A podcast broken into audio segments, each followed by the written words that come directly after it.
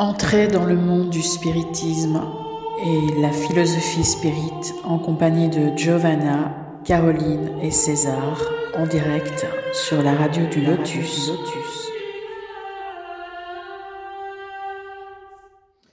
Bonsoir à tous, vous êtes en direct sur la radio du Lotus et nous sommes ensemble ce soir pour discuter d'un thème précis euh, tiré d'un chapitre euh, du livre des esprits et un chapitre de la Genèse selon le spiritisme d'Alan Kardec.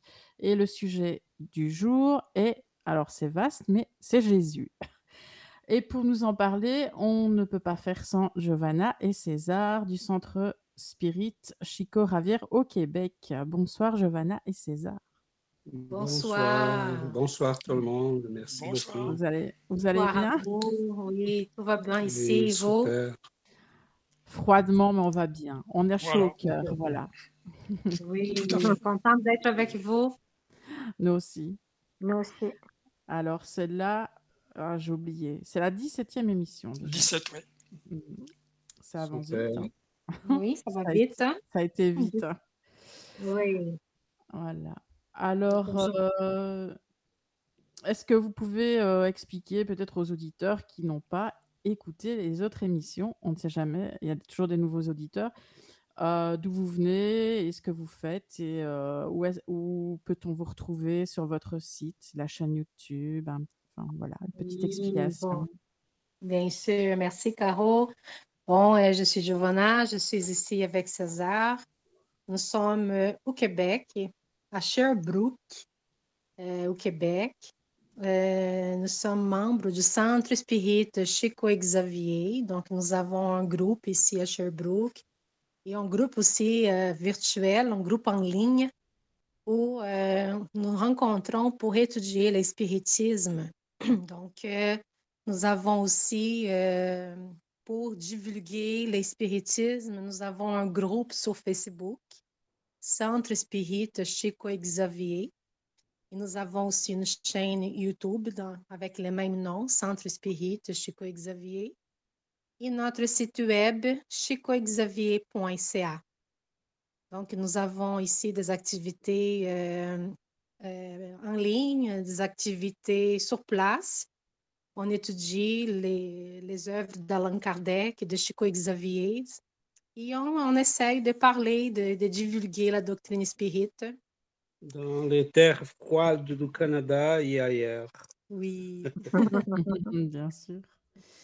Euh, D'accord. Voilà, donc c'est ça. Donc, on, on vous invite à, à faire un tour sur notre groupe, sur notre page Facebook, aussi sur Instagram et euh, notre chaîne YouTube où nous- on, en- on met toujours les, les audios de nos études, des rencontres qu'on fait ici avec vous, euh, la radio du Lotus. Donc, sur notre chaîne YouTube, euh, on enregistre les, les émissions, donc après, on les met sur YouTube. Donc, euh, pour ceux, qui, ceux et celles qui veulent faire un tour, donc ils sont tous disponibles. des questions. Ici aussi, si vous avez des questions, on- vous pouvez nous envoyer les questions. On enregistre des, des petites vidéos pour répondre à certaines questions. Donc, ça, c'est la nouveauté. On a commencé, euh, ça fait pas très longtemps. On a Mhm. des gens qui nous envoient des questions et on enregistre une petite vidéo d'environ 10 minutes pour répondre à ces questions-là. Ah, ceux et celles bien qui ont des questions. Pas Caro, Mm. excusez. Ah, je dis, c'est très bien. Oui, c'est super. ouais. Oui, des oui, petites oui. capsules, des petites capsules vidéo, c'est génial, Mhm, oui. Exact. Donc, des petites capsules pour répondre aux questions ponctuelles. Donc, nous avons euh, commencé ça la semaine passée. et Il y a déjà deux, euh, deux Deux capsules qui sont, euh, qui sont déjà disponibles. Donc, notre intention, c'est de faire euh, à chaque semaine deux, trois capsules par semaine pour répondre aux questions. Donc, voilà. C'est bien parce qu'il y a des questions, on n'a pas toujours envie de les poser à la radio non plus. Donc, euh, Oui, oui. Voilà. oui. Voilà. Oui. Donc, euh, Puis on, y- notre, on y pense pas notre toujours, quoi. Oui, voilà. Oui, vous pouvez nous envoyer les questions par courriel, centre spirit CX à commercial.com. D'accord. Moi, je la remettrai, euh, je la reposerai euh, sous le, le post sur Facebook, sur la radio du. Lotus. C'est parfait. Merci, Merci, Caro. Caro. Et si euh, les auditeurs ont des questions, ils peuvent, enfin, en tout cas maintenant, euh, enfin durant l'émission, ils peuvent envoyer euh, sur contact@laradiodulotus.fr. Et alors, je suis également avec mon binôme et pas que, Michael. Bonsoir à tous. Bonsoir. Bonsoir. Bonsoir, Merci, Michael. merci. Bonsoir, monsieur Michael. Coucou à tous. Bonsoir. Et euh, toujours fidèle au poste aussi, Christina et Daniel. Bonsoir. bonsoir. Bonsoir. Bonsoir. Bonsoir, Bonsoir. Soledine. Alors, Merci. donc, euh, ce soir, est-ce que, bah, Giovanna, César, est-ce que vous pouvez nous expliquer le sujet qui paraît bien vaste hein? Moi, je- quand j'ai vu Jésus, je me suis dit, ah, on va parler de quoi? Euh, Donc, euh, bah, de quoi allons-nous parler aujourd'hui? Ça, c'est assez vaste. Et je crois qu'on peut, Caro, diviser un peu les sujets. Euh, c'est évident qu'on, même en ayant 50 heures, on ne serait pas capable de le faire.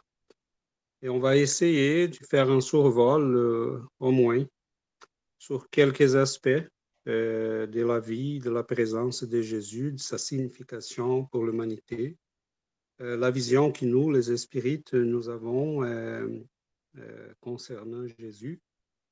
Et je dirais que euh, pour ceux et celles qui vont nous écouter, si vous êtes sur les points J, euh, fermez la radio, faites-les faites-les pas. Parce que nous avons euh, euh, une vision assez euh, précise et différente de Jésus. Euh, J'ai dit nous, les, les spiritismes. Donc, euh, il ne faut pas fermer la radio encore. Attendez un petit peu. Euh, parce que nous avons peut-être quelque chose d'intéressant à, à ajouter à ces sujets-là. Donc, euh, on peut parler de Jésus historique, on peut parler de Jésus euh, comme guide et spirituel de l'humanité, on peut parler de la signification de sa vie, on peut parler de son importance euh, pour l'humanité. Euh, dernièrement, on a parlé un peu de ses miracles, entre guillemets, mais je pense qu'il y a encore beaucoup les, enseignements de Jésus, son message pour l'humanité. Et chez les, les, euh, pour nous, Jésus est au centre du, du- processus d'évolution de l'humanité. Donc, on va essayer de démêler un peu ça et de donner la vraie dimension à ces personnages qui est à l'origine de plusieurs euh, mouvements, conflits, courants des pensées, des philosophies, des religions. Et cependant, euh, comme on va essayer de montrer, il y a un Jésus que peut-être on ignore, qu'on n'a pas connu encore. Et c'est celui-là peut-être qu'on vise et qu'on veut vous montrer aujourd'hui. D'accord. Parce qu'on on peut, euh, on pourrait commencer par la, la première partie, Caro, de- du texte, la question euh, de les livres des esprits, pour faire la- l'introduction. Alors, question du livre des esprits, la question 625. Quel est le type le plus parfait que Dieu ait offert à l'homme pour lui servir de guide et de modèle? La réponse, voyez Jésus. Jésus est pour l'homme le type de la perfection morale à laquelle peut prétendre l'humanité sur la terre. Dieu nous l'offre comme le plus parfait modèle et la doctrine qu'il a enseignée est la plus pure expression de sa loi, parce qu'il était animé de l'Esprit divin et l'être le plus pur qui est paru sur la terre.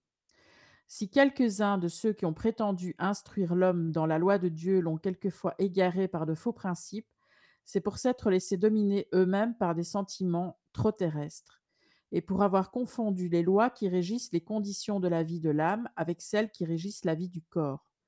Plusieurs ont donné comme loi divine ce qui n'était que des lois humaines créées pour servir les passions et dominer les hommes.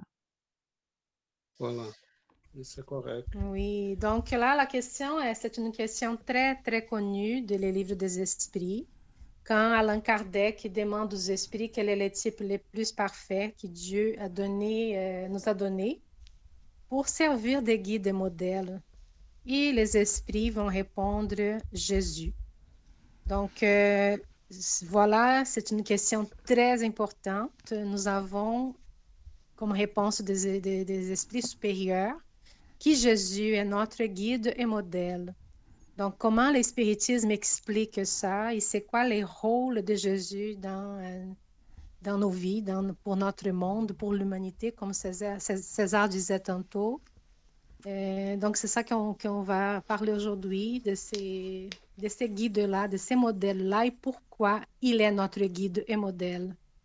Euh, dans la question, on a déjà quelques indices dans les commentaires d'Alain Kardec qui vont nous montrer un peu pourquoi il est euh, devenu une source de conflits, mettons, disons, pas lui, mais dans l'histoire, des situations qui nous ont amené à des choses bien problématiques, mettons, du point de vue historique.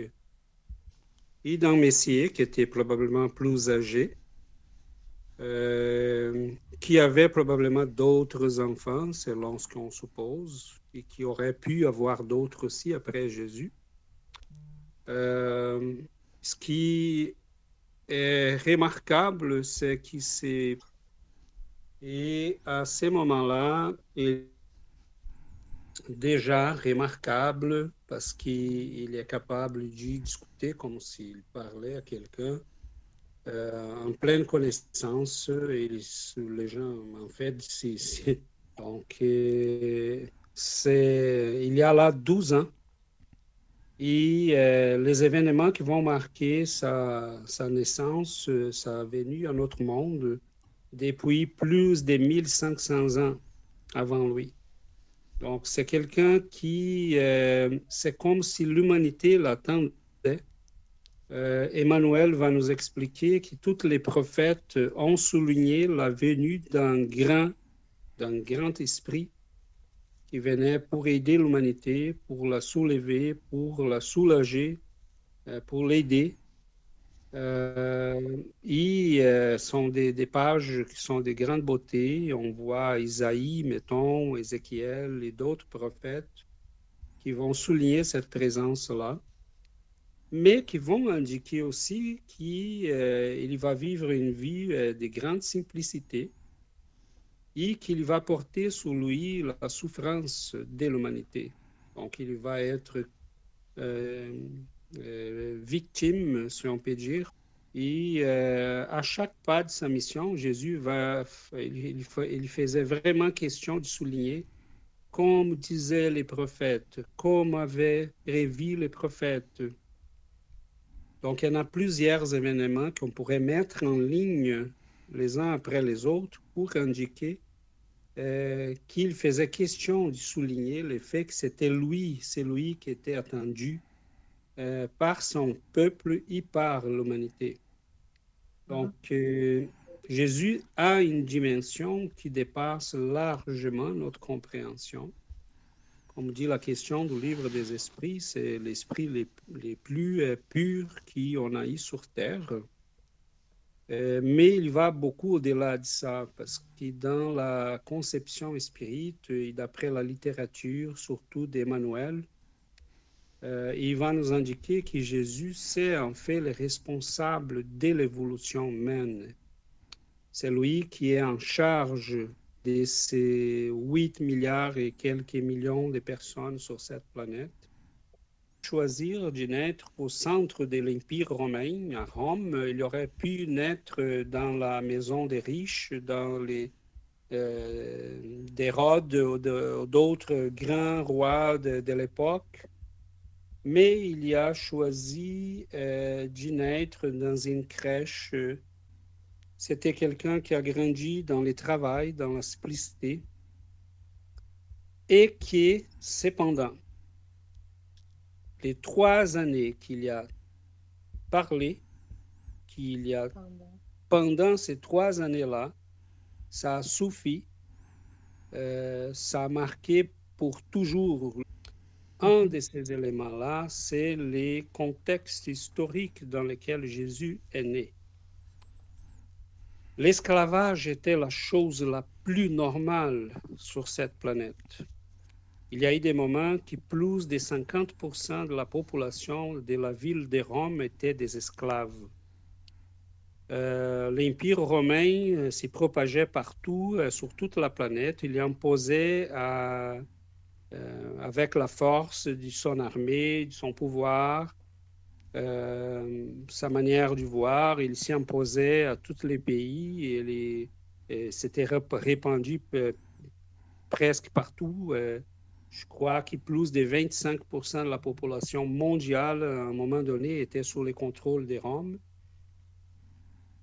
Euh, un empire notable. Par la première fois dans l'histoire, c'est un leader spirituel qui reçoit auprès de lui les femmes, les jeunes, les enfants, les pécheurs, les pécheresses, euh, qui commence un mouvement d'amour, de compassion. Euh, donc, il y a un contexte historique dans lequel il est né. Euh, la Grèce était déjà dans son explendeur. Il y avait la culture, la, la beauté, assez intéressant. Les Égyptiens. enfin, il y a beaucoup de choses là. Mais la vérité, c'est que c'est un monde de cruauté euh, des douleurs, des souffrances. Et avec Jésus, ça commence un mouvement par la première fois dans l'histoire. Euh, après sa mort, les disciples, les apôtres vont bâtir à Jérusalem la maison du chemin, euh, qui commence à recevoir les pauvres, les démunis, euh, les gens qui n'avaient rien, les gens qui, qui étaient des, des, des, esclaves, qui étaient abandonnés, qui fouillaient la, souffrance. Euh, il, il, par la première fois, on voit les personnes âgées qui vont recevoir les soins qu'ils ont besoin, les femmes, les enfants, les démunis, les pauvres. Et on n'avait jamais vu ça dans l'histoire de l'humanité. Donc, c'était toujours la force, l'imposition, la cruauté, l'esclavage, les armes. Et Jésus commence à changer ça. Donc, euh, on est à 2000 ans de lui et on parle de lui encore aujourd'hui. C'est probablement les personnages les plus connus sur la planète. Euh, et ces 2000 ans-là sont 2000 ans qui, malheureusement, on a eu des choses merveilleuses, mais on a eu, comme dans la question, et là j'arrête euh, pour vous donner la parole, euh, comme il dit dans la question, on a eu des hommes qui ont pris la, mission d'y parler de Jésus, mais qui malheureusement se sont détournés complètement. Donc on a essayé, on a gardé quand même pendant les quatre, max cinq premiers, premiers siècles, on a réussi à garder l'originalité, la, puissance, la beauté de ces messages-là. Mais doucement, à partir du IVe siècle, avec les conciles de Constantin à Nicée, euh, on a commencé à avoir une vision euh, uniforme une euh, construction théologique qui n'avait rien à voir avec les messages de Jésus et qui va nous détourner du chemin euh, très largement. donc, c'est là qu'on commence à, à voir la naissance d'une Église qui était avant persécutée et qui devient elle-même celle qui va euh, poursuivre les autres. Une, église qui était battue et euh, qui avait vécu euh, les martyrs et qui commence à s'imposer avec la force, la cruauté, euh, une compréhension complètement en dehors du, du, message que Jésus nous avait laissé. Mais là, je résume un processus qui a quelques milliers d'années mais je pense que, bon, ça, ça nous permet quand même de mettre un peu les choses en contexte ah. pour qu'on puisse commencer à réfléchir. Effectivement, c'est bien déjà, César, de refaire un, un historique comme ça. C'est vrai que l'introduction, oui, pour pour tout l'aspect historique, c'est vrai, de se remettre dans le bain. Parce que, Excusez, Daniel. Non, c'est bon, vas-y. Euh, si, je peux ajouter, euh, juste pour qu'il soit, euh, juste un peu la, vision du, concernant Jésus. Jésus n'a pas été créé déjà comme il était. Jésus, selon l'idée spirit, il a été comme nous. Il a, vécu comme un homme, comme un, il, il, a, il, a, il a dû aussi évoluer comme nous. Parce que Dieu nous a créés simples et ignorants.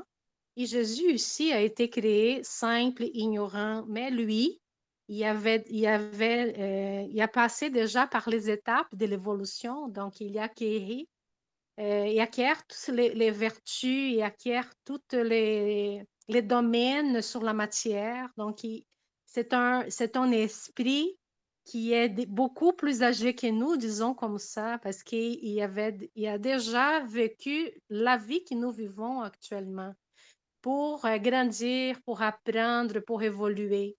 Donc, quand Jésus euh, est né ici sur cette planète, il y a 2000 ans, il était déjà, ça faisait déjà des, des milliers d'années qu'il était un esprit pur. Donc, il est devenu un esprit pur, mais il a dû vivre comme nous, nous vivons ici pour, pour apprendre, pour évoluer.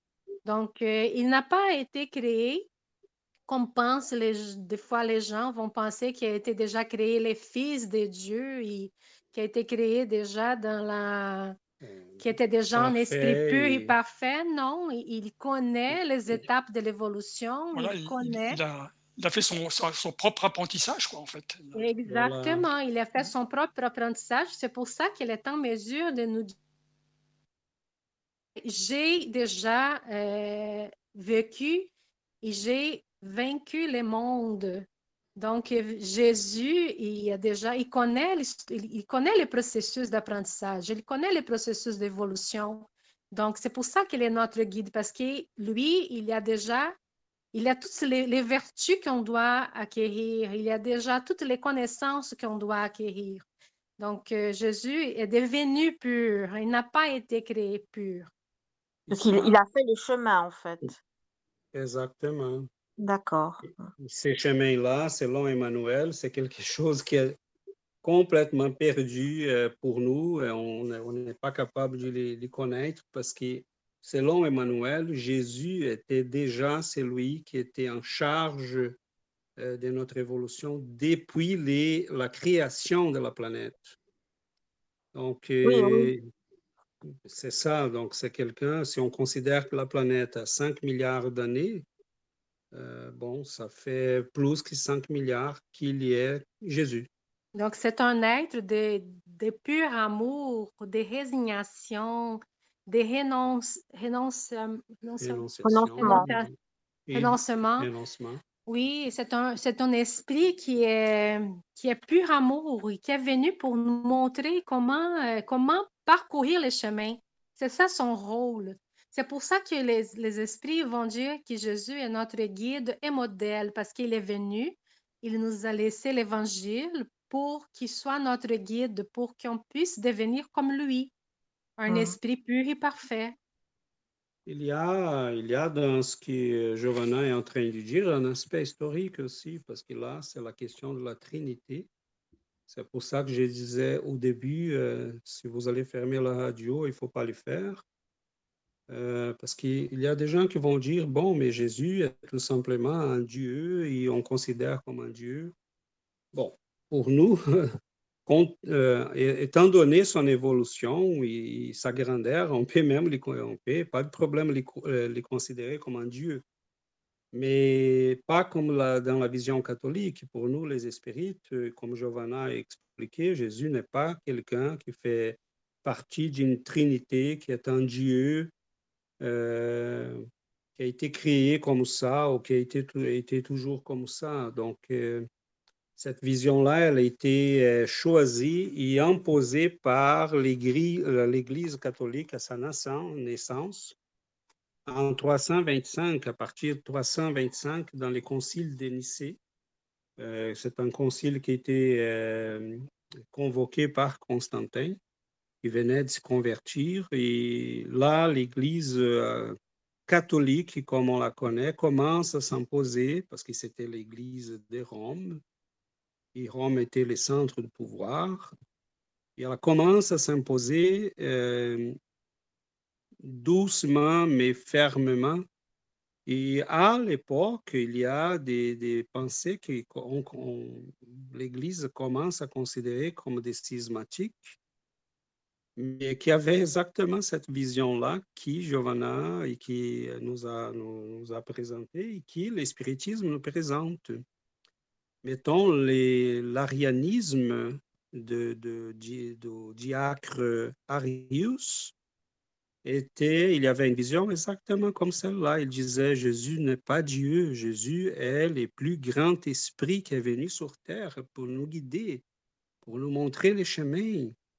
Euh, mais ça, l'Église n'acceptait vraiment, elle n'a pas accepté ça parce que bon, on ne peut pas être l'Église de quelqu'un qui n'est pas un Dieu. Uh-huh. Donc, euh, il faut qu'il soit un Dieu et, on va trouver les moyens de le faire. Donc, inspiré des autres trinités qu'il y en avait en Égypte, en Grèce, en, Rome, euh, ils ont créé les, les, Pères, les Fils et les Saint-Esprit. Euh, mais cela, c'est plutôt les reflets d'une situation plutôt politique qui est euh, véritablement euh, quelque chose de concret, et, de réel. Donc Jésus, pour nous, les spirites, euh, est quelqu'un qui a évolué, mais qui est très, très loin de, de nous, dans le sens qu'il a fait déjà son évolution à très longtemps. Il se présente à nous comme quelqu'un qui a caché sa grandeur, et c'est ça qui est extraordinaire. Parce qu'en ayant ces pouvoirs-là, il va démontrer son pouvoir sur la matière. Hein. La matière n'avait pas d'opposition pour lui, c'était quelque chose qu'il maîtrisait. Euh, et on voit là dans plusieurs événements, les, cures, les miracles, les, euh, tous ces phénomènes-là qui vont lui suivre pendant ces trois années-là. Euh, en ayant toute cette grandeur-là, tout cet amour, tous ces, savoirs, il s'y cache dans une profonde humilité, dans une situation très humble. Il va servir aux gens, il va aimer les gens, il va euh, guérir les gens, il va protéger les faibles. Euh, il y a des, des, des, moments, euh, l'apôtre Jean va dire à la fin de, de l'Apocalypse, si on écrivait tout ce qu'on a vu, tout ce qu'il a fait, on ne on serait pas capable, les livres, euh, on ne pourrait pas les, les, les, porter sur cette planète. Ah oui, les livres de toute la planète. Ouais, c'est ça. C'est ça. Il serait, ça serait impossible. Parce que ce qu'ils ont enregistré, enregistré, c'est déjà euh, quelque chose qui... Euh, on a des milliards de livres qui sont écrits euh, sur cette planète déjà pour parler de Jésus. Et, on n'arrête pas. Hein. En France, vous avez la chance d'avoir, mettons, j'ai fait un suivi des éditions de Cerf euh, avec les collections des pères euh, grecs, latins, euh, orientaux, les traductions, de la fine pointe des traductions sont, sont des gens qui travaillent sur... c'est vraiment très beau à voir tous les travaux qu'ils font pour récupérer les textes anciens. On a là des milliers de pages on a déjà 600 œuvres qui ont été publiées, qui sont des écrits des pères de l'Église, des pères de l'Église euh, latine, grecque, de l'Orient, des Syrie, des Arménie. Euh, ils sont des milliers et des milliers de pages et toutes ces pages-là parlent que de Jésus. Donc, euh, on a, on a mouvement d'un amour jamais vu sur cette planète. Et tant qu'on a eu une Église qui était le reflet de ces messages, on a eu quelque chose de jamais vu sur cette planète. On a eu, c'était la première fois que les démunis, les pauvres, les exclus de la société euh, ont eu voix, ont eu quelqu'un pour eux. Et malheureusement, l'Église qui va se fermer euh, par après euh, a oublié ça. Donc, euh, le je crois, il y fait un peu les... C'est une des missions plus importantes du spiritisme, c'est nous ramener ces Jésus-là. Ah. C'est-à-dire, c'est pas les Jésus de la théologie, c'est pas les Jésus de l'Église, c'est pas les Jésus des théologues, des philosophes, c'est les Jésus euh, qui on a vu chez Pascal, mettons, quand il a dit feu, feu, feu. Euh, j'ai senti cette force-là, ce pouvoir. Et ce n'est pas les Jésus des théologues d'une église euh, morte pour les gens et pour l'amour. Et, donc. C'est un Jésus caché. Comment? Et, et, je voulais dire donc, ça n'a rien à voir avec le fait que Jésus est en même temps un homme et qu'il a une part de divin en lui, donc ça, c'est c'est pas possible? pas dans le sens que l'Église le veut, parce que c'est là, Christina, il y a eu des siècles de débats et de confrontations à ce sujet. D'accord. Donc, on a eu là c'est qui, qui disait Jésus est un homme, mais à un moment donné, le Christ est incarné en lui. Non, il était un homme, mais moitié Dieu. Non, Jésus est tout simplement un esprit de grande évolution, d'une immense évolution, qui a, euh, a, a réussi déjà à arriver à la condition d'un esprit pur, c'est-à-dire quelqu'un qui a surmonté toutes les étapes de l'évolution, au moins celles qu'on connaît, ou qu'on peut imaginer nous autres. Mais c'est certain qu'il continue encore. Oui. Et ah, il continue d'évoluer. Il, continue, César, parce que moi je suis d'accord avec ce que tu dis, hein. je, suis d'accord avec ce que tu dis, mais tu as des spirites qui disent que non, c'était déjà un pur esprit, mais moi je ne pense pas, il continue encore, évidemment, enfin, ça me paraît logique. Quoi, en fait. si, si, on pense que quelqu'un arrive à la fin, ça veut dire qu'il euh, on, est, on, est en train de dire qu'on euh, euh, connaît tout. Ben, on ne connaît rien, on ne sait rien. Comment les hmm. planètes sont formées, comment les univers sont formés. après qu'on arrive à cette étape-là, est-ce que Dieu ne nous aurait pas réservé d'autres étapes d'évolution? Mais c'est clair que oui. Mmh, mmh. Donc, ça finit jamais, l'évolution est infinite. Oui. Parce que sinon, on serait déjà arrivé à la condition des dieux. Bah, c'est ça. c'est impossible. Et l'univers continue aussi à se, comment dirais-je, à se développer toujours. à, évoluer. Oui. à évoluer. Est-ce que Christine... On ne connaît rien, en fait, hein, Daniel, parce que tu vois là, euh, la science, chaque jour, euh, on ouvre de nouvelles portes, de nouvelles possibilités. Tout à fait qu'on en a cru euh, comprendre, là, on découvre qu'on n'a rien compris, qu'il faut euh, avancer. Euh, en fait, mhm. Jésus avait cette évolution-là, il, il, connaissait la matière, il connaissait les lois de la spiritualité, et était capable de guérir un lépreux, de se promener sur l'eau, et, il faisait ce qu'il voulait avec son corps, parce qu'il son corps n'était pas un empêchement, un obstacle pour lui. Il contrôlait ça. Mais rendu à ce niveau d'évolution, c'est certain qu'on peut euh, euh, presque les considérer comme un dieu parce que euh, pour nous, c'est Oui, c'est ça, par rapport à nous, humains, quoi, je veux dire, incarnés. Voilà, donc quelqu'un qui est capable de faire les choses qu'il a faites, qu'il a fait, euh, sont, c'est clair qu'on a là des, quelqu'un qui dépasse largement notre compréhension. Mais ce que tu dis, César, tu sais, la, question de, de, Christina, tu sais, euh, ce que tu expliques, euh, j'avais lu dans dans l'étude sur la, nature du Christ là, de, Kardec, et il en parle de ça justement, Kardec, de si Jésus est un homme, Dieu, etc., ce qu'il est exactement. C'est vraiment très très bien. C'est un César, tu sais, tu connais sur les œuvres posthumes, là, il a fait une étude sur la nature du Christ et il explique très très bien tout ça par rapport aux, disciples, qui était vraiment Jésus, euh, ce qu'on peut en enfin, ressentir, quoi. Voilà. Je l'ai pris, euh, les œuvres posthumes, ben, justement, je jetterai un, un coup d'œil dedans, mm. effectivement. Tout à fait. Oui. Mais allez-y, allez vous pouvez partager, hein, sinon euh, vous pouvez parler. Après, oui, c'est. Oui, tout à fait, Michael et, Daniel. On a là Alain Kardec.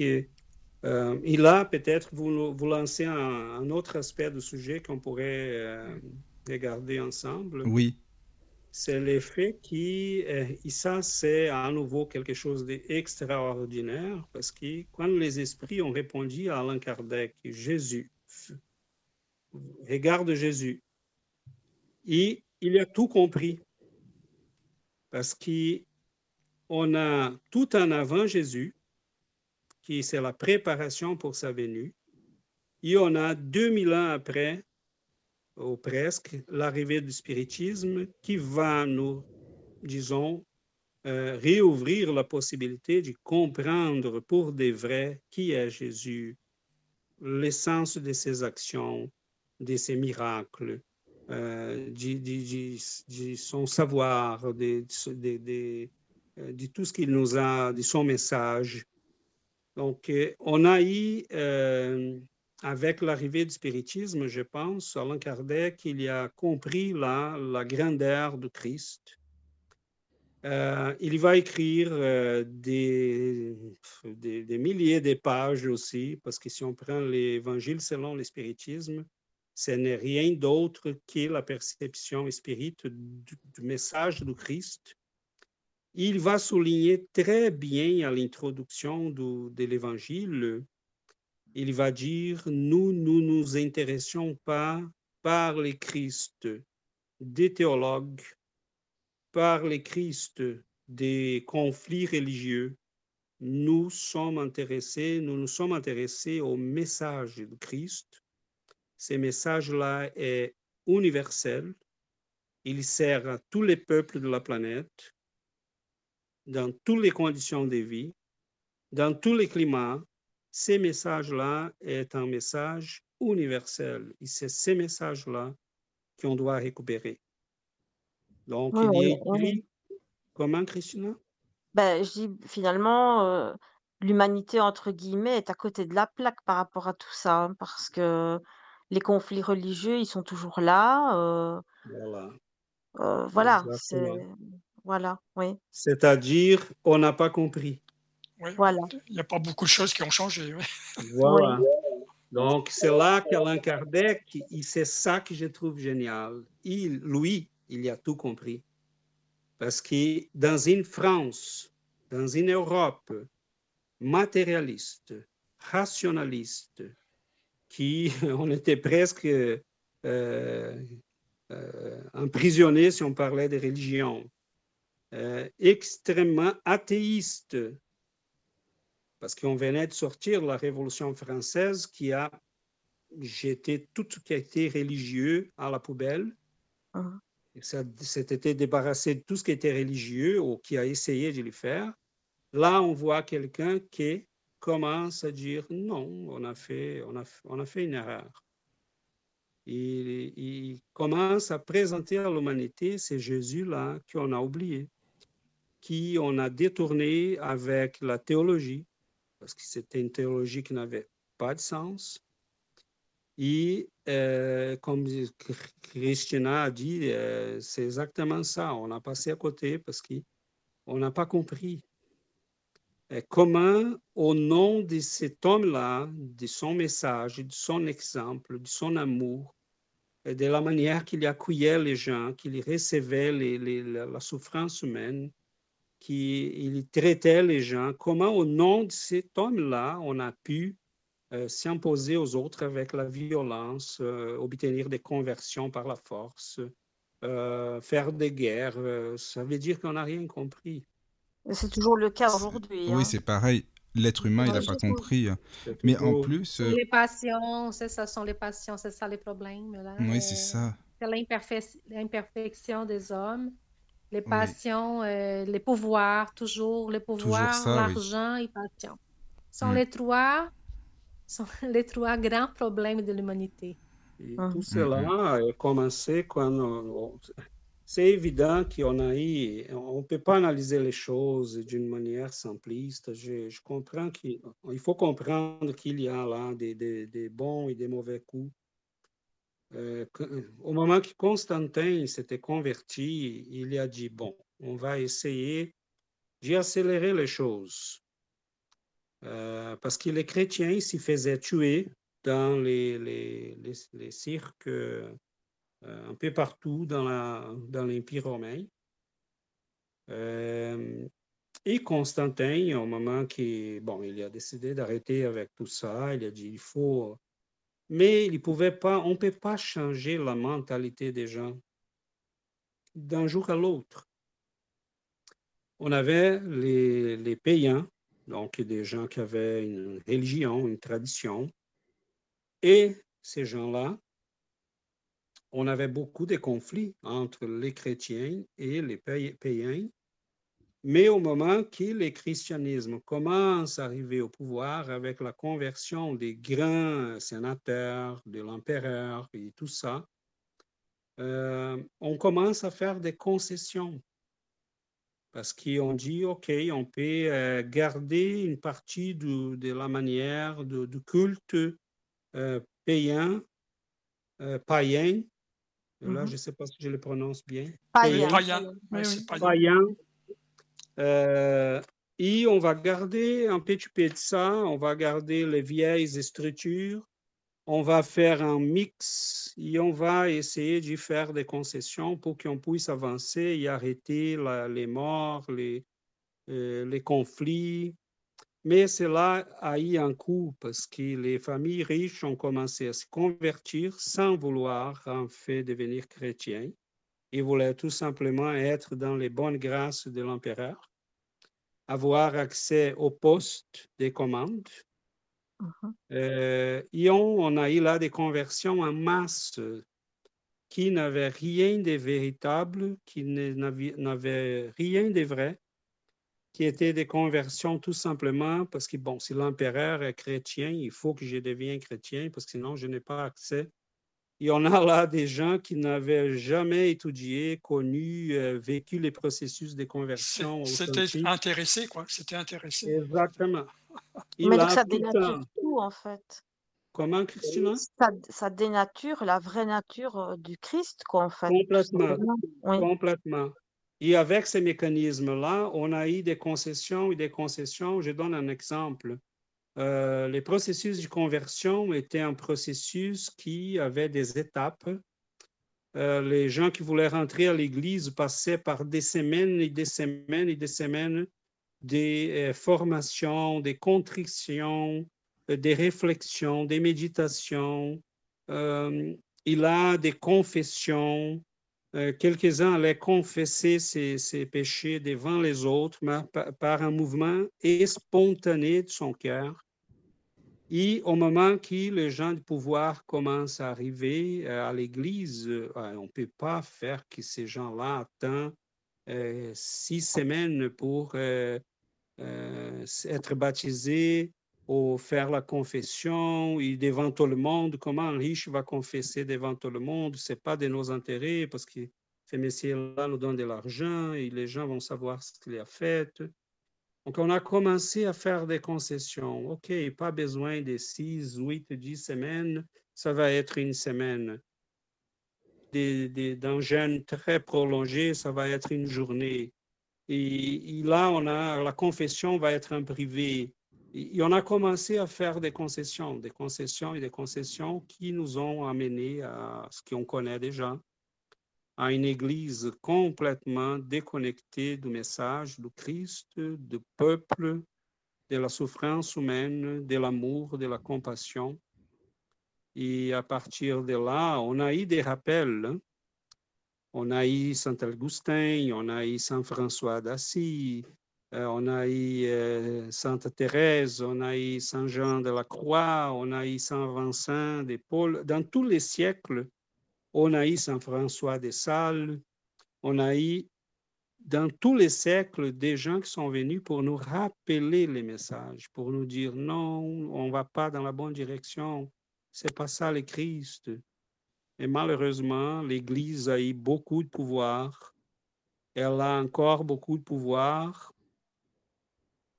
Et je pense que même là, ça serait un autre sujet pour un autre jour. On pourrait parler de l'Église, parce que contrairement, si vous êtes d'accord, on peut le faire un jour. Oui, il y aurait de quoi dire. Hein. Il y aurait de quoi dire. On a les points des choses à faire.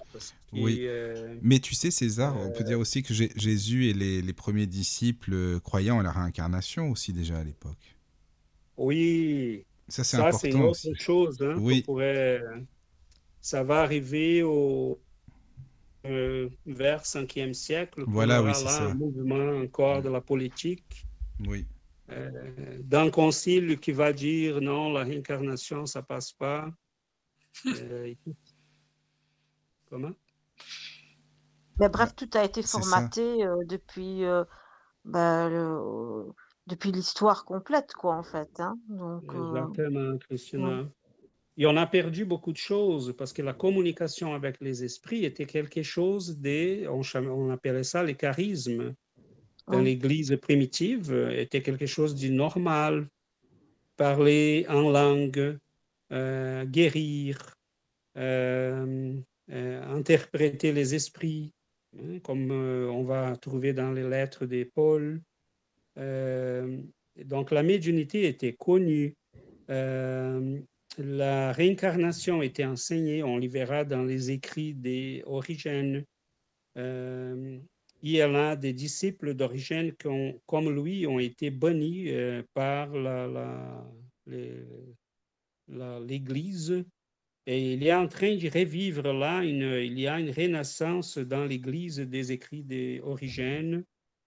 Il y a aussi les écrits d'Évagre, les Pontiques, euh, et d'autres qui, en fait, euh, l'Église aujourd'hui est en train de revoir sa position et dire, bon, ils étaient des gens qui euh, faisaient de la philosophie, ils faisaient des... Ils testaient des possibilités, la, la doctrine de l'Église n'était pas 100% constituée à ce temps-là. Donc peut-être on a été très dur envers eux, et, mais doucement peut-être l'Église va, va être obligée de revoir tout ça parce que comme Christina a dit, la formatation a été faite selon des intérêts très précis. Oui. Donc, euh, mettons, je ne peux pas reconnaître la réincarnation parce que c'est là dit aux gens, euh, bon, euh, vous pouvez décider vous-même la vitesse à laquelle vous voulez aller vers Dieu. Vous n'avez pas de comptes à rendre à l'Église parce que c'est entre vous et Dieu. Euh, tandis que l'Église voulait quoi? Bon, c'est à nous, il faut venir ici, sommes-nous qui faisons le passage entre toi et Dieu ça, c'est une question de pouvoir. Hein. Oui, mais il y, avait les indulgences aussi, euh, ça c'était important. L'Église demandait euh, de, de l'argent pour acquérir le paradis, hein, par exemple. Ah oui, mais comme Christina disait, c'est une question de pouvoir. Voilà, c'est le pouvoir. Et les indulgences vont venir plus tard. Et les premiers à payer les prix pour s'y opposer euh, euh, aux, indulgences, ça a été celui qui est en fait euh, probablement une des réincarnations les plus notables d'Alain Kardec, qui est celle des gens russes, qui a été brûlé vivant par l'Église de son temps il était un tchèque et un doyen de l'université de Prague et qui euh, s'était opposé carrément, farouchement contre l'Église, contre les indulgences. Il était un prêtre contre les indulgences, contre les pouvoirs de l'Église, contre les abus, et évidemment pas plus euh, beaucoup aux autorités ecclésiastiques. Donc, à un moment donné, euh, il a été appelé à un concile pour s'expliquer. Il y avait un droit de passage donné par l'empereur, mais à la, dernière minute, l'empereur lui, a laissé tomber. Euh, l'a laissé tomber et finalement, il était brûlé vivant. Mais il n'a jamais euh, nier ou renier ses convictions. Il a dit non, vous vous trompez, c'est pas correct ça. Les prêtres ne peuvent pas vivre dans les luxes, dans les pouvoirs. Et Christ n'a jamais enseigné ça. Vous vous trompez largement. Il va être considéré comme un précurseur de la réforme protestante. Uh-huh. Euh, mais c'est un fait Alain Kardec, selon ce qu'on voit dans les informations des œuvres posthumes. Euh, il n'en fait pas dans les œuvres posthumes. Cette information-là a été euh, ramassée par un historien brésilien qui a eu accès aux documents euh, qu'Alain Kardec avait laissés. donc ça, c'est une autre histoire, mais pour dire que on a eu, pendant tous les processus historiques de ces 2000 ans, plusieurs personnes qui se sont soulevées pour dire que ça passait pas. Les pouvoirs, les ambitions, les jeux de politique, euh, oublier les pauvres, oublier la souffrance, oublier les gens pour lesquels Jésus était venu. L'Église ne pouvait pas faire ça. Donc, les messages des saints et des saintes euh, étaient toujours celles-là de nous dire euh, Vous vous trompez, c'est pas par là. On, a pris, on, a, on, a, pris les mauvais chemins, on n'a rien compris. Et quand on regarde en Saint François, mon Dieu, c'est de l'amour, euh, d'une beauté, d'une compassion envers la souffrance. Il, avait tout compris, hein.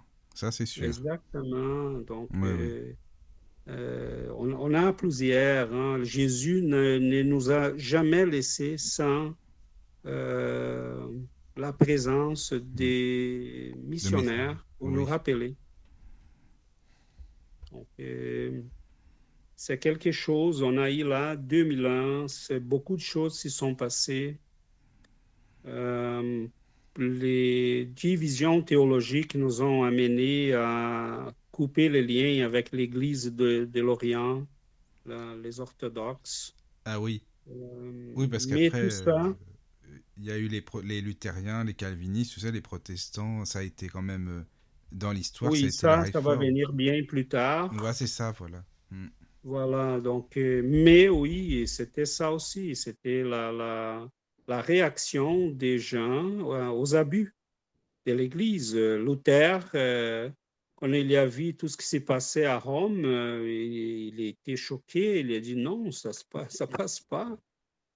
Et il a commencé, c'est lui qui va dire que son prédécesseur, c'est lui qui lui a, inspiré cette, révolution-là, était Jean euh,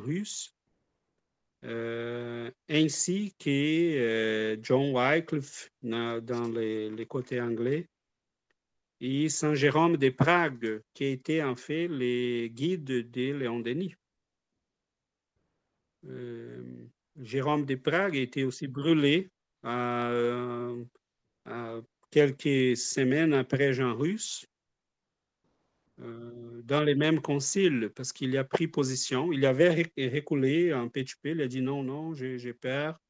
Mais là, finalement, il sentit, il, était tellement euh, déçu de soi-même qu'il a dit non, non, non, je ne peux pas faire ça.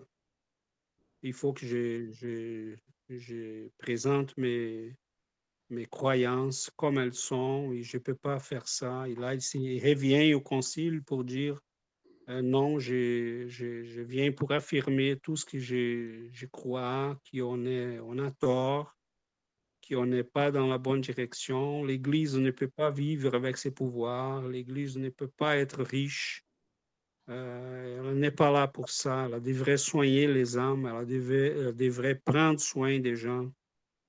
Et, ah. ça, il a payé avec sa vie. C'est là que tu t'aperçois qu'il faut être euh, très très fort hein, pour faire cette euh, démarche. là. C'est fou. Hein. Oui. Ça, Daniel, tu as tout à fait raison. Ils sont regarde les trois premiers siècles, je dirais même, ça va, oui, les trois premiers siècles, quatre, quatre premiers, parce que pendant quelques temps, même après Constantin, on a eu des... Parce que l'Empire romain n'était pas uniforme. Hein. Il y avait des provinces qui, euh, à Rome, tout était tranquille, mais dans ces provinces-là, il y avait des persécutions aux chrétiens.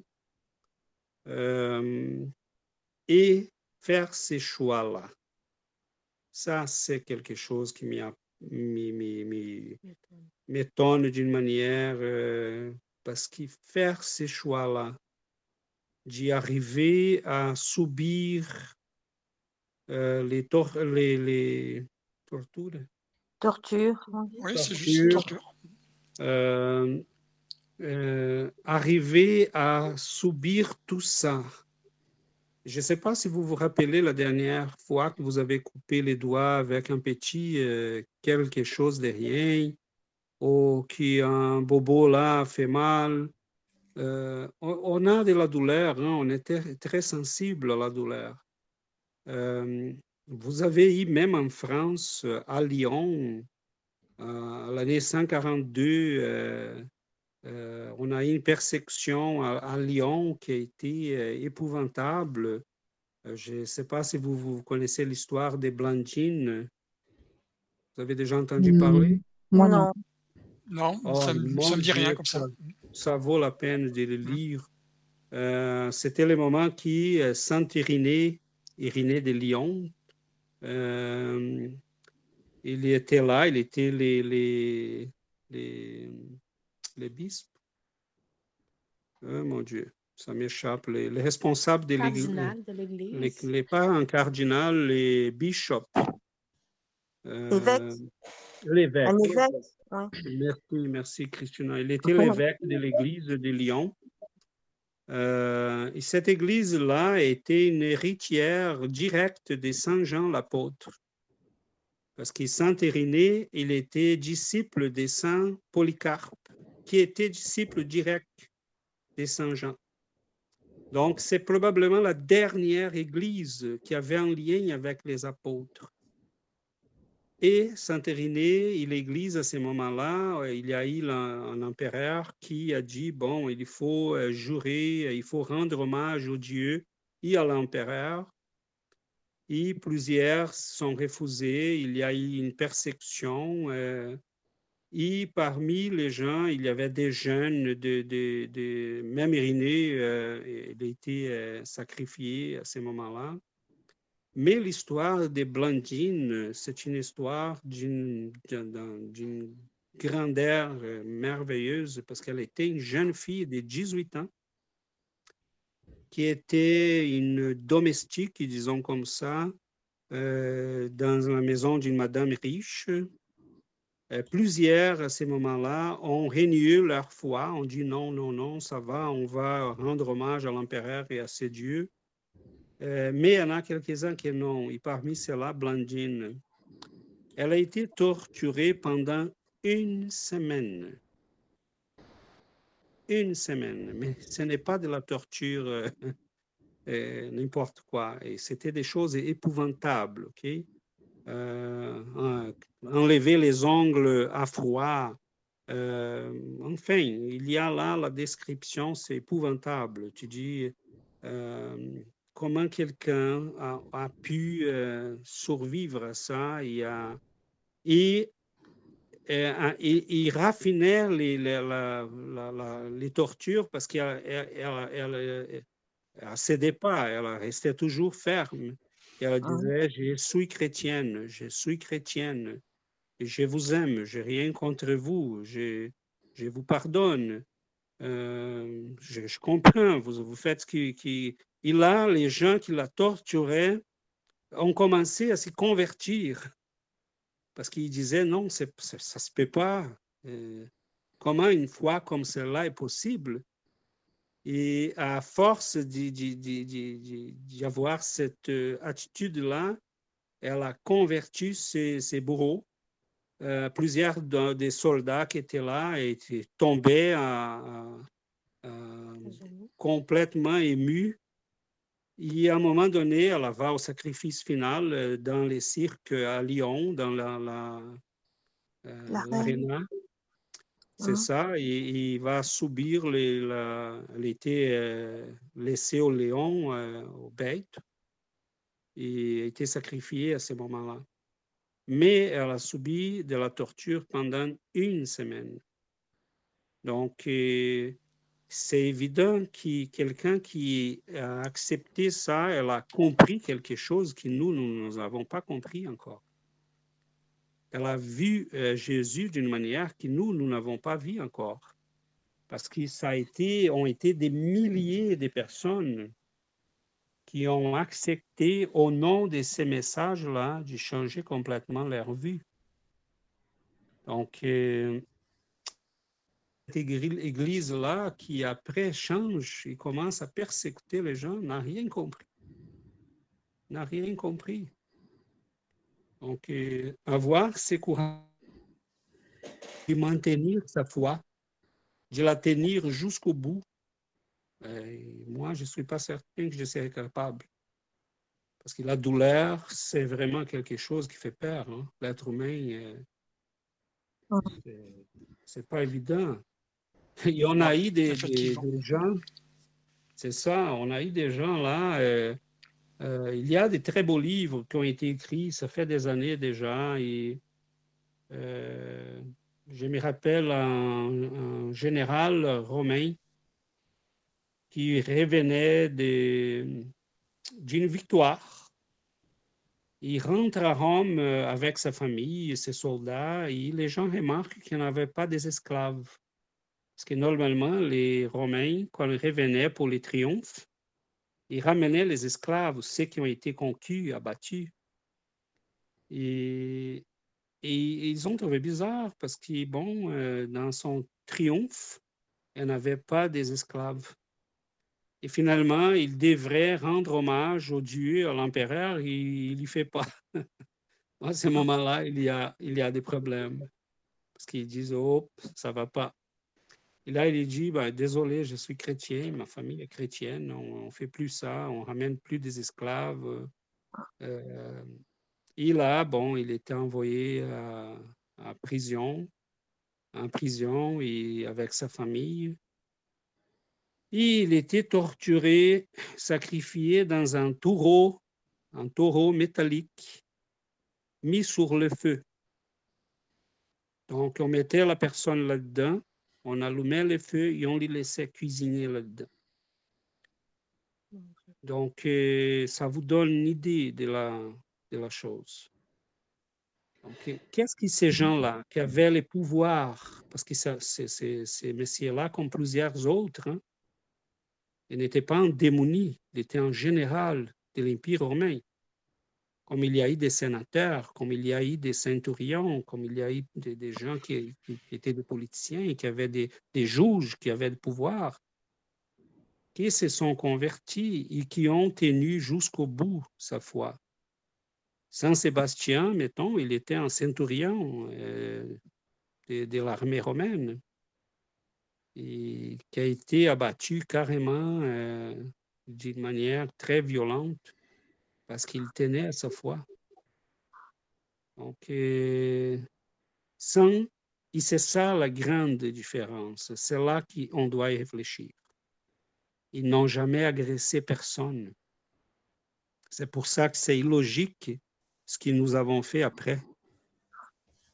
L'Église de cette époque-là a accepté la persécution, la mort, les martyrs, la souffrance, mais ils n'ont jamais causé la souffrance à quelqu'un.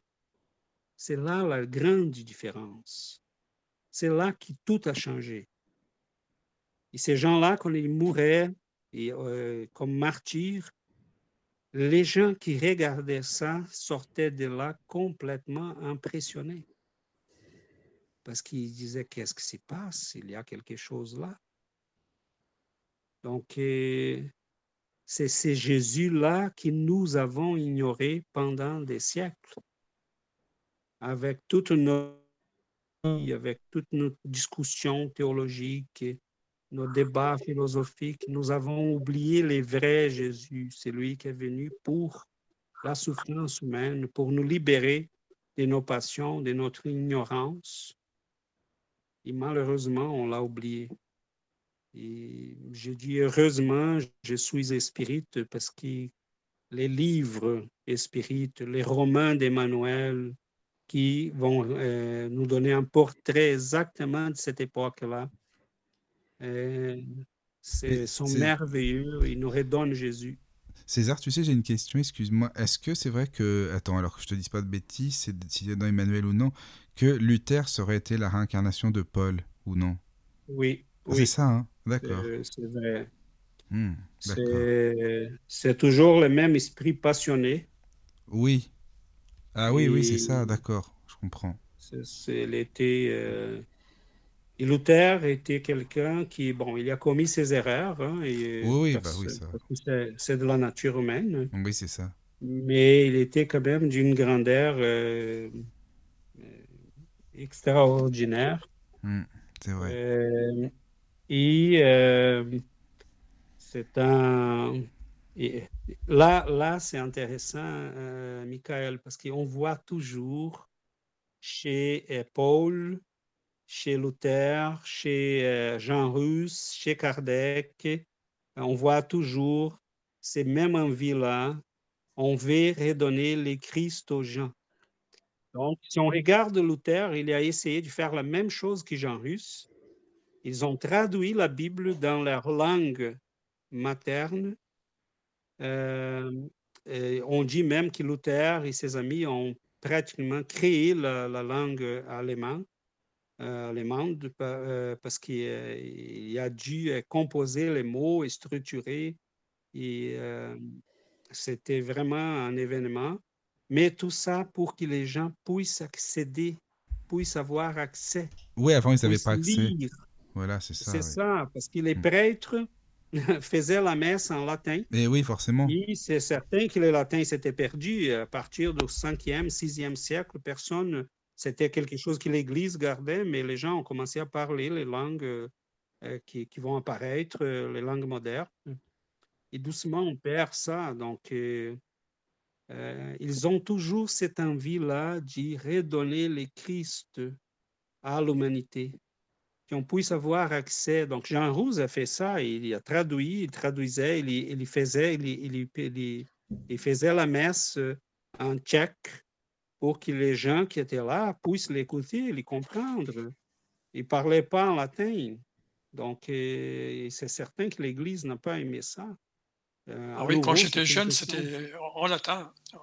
Exactement. Donc, c'est à partir du, du concile de 1960, euh, là, les, comment s'appelle, les fameux conciles euh, qui a changé toute l'Église moderne. Euh, oui, là, je pourrais pas te dire. je vais me rappeler. Mais c'est aux années 60, hein, avec Jean 23, là, que ça va changer. Les, oui, oui, Jean 23, je m'en souviens. C'est ça, donc il va il va changer là les latins, on va, les, les prêtres vont plus rester des, des dos pour l'assemblée, ils vont tourner pour regarder l'assemblée. Euh, on va exclure, exclure les latins, on va parler dans les langues, mais c'était aux années 60. Euh, donc, euh, c'est pas très. Ah oui, j'avais une, dizaine d'années, donc effectivement. Voilà, l'Église prend trop de temps à changer.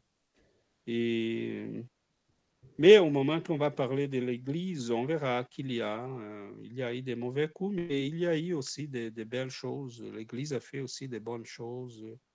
Euh, d'une manière ou d'autre, elle a contribué à garder le message. Et, aujourd'hui, c'est beau avoir des mouvements comme celui que je disais euh, que vous avez en France, des grands spécialistes de la langue grecque, euh, du latin, du syrien euh, ancien, de l'arménien, qui sont en train de traduire euh, avec des belles traductions, avec des notes explicatives de, toute l'historique de ces textes-là.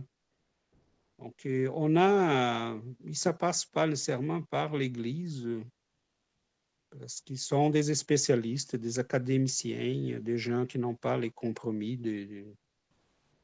Donc, euh, mais, comme euh, je, pense que c'est Christina qui a dit, jusqu'à aujourd'hui, ça continue, on ignore complètement Jésus. Euh, on a une vision complètement biaisée de lui. Et c'est certain que cela n'aide pas l'humanité parce que nous avons besoin de ces messages-là dans un monde que les gens continuent, la pauvreté continue d'augmenter, euh, les écarts des richesses continuent d'augmenter, euh, les gouvernements continuent d'agir sans considérer les, vrais besoins des gens.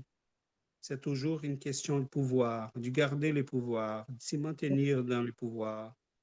on a ces messages-là du Christ qui nous invite à agir avec amour, avec compassion, avec empathie. Euh, et c'est ça qu'Alain Kardec voulait dire quand il nous a dit euh, Or, la charité, point de salut. Donc, euh, on peut dire et faire ce qu'on veut, mais si on n'a pas de l'amour, de la compassion les uns envers les autres, pas de salut. On va être toujours dans les troubles, on va toujours avoir des guerres stupides, on va toujours causer la souffrance.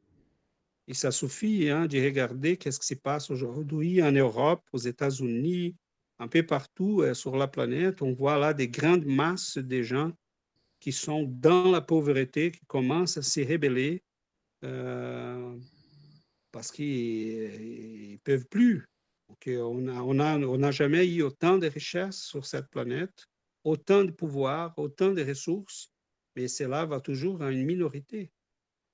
Donc, ce n'est pas les discours révolutionnaires, hein, parce que là, c'est une autre chose qu'on pourrait en parler.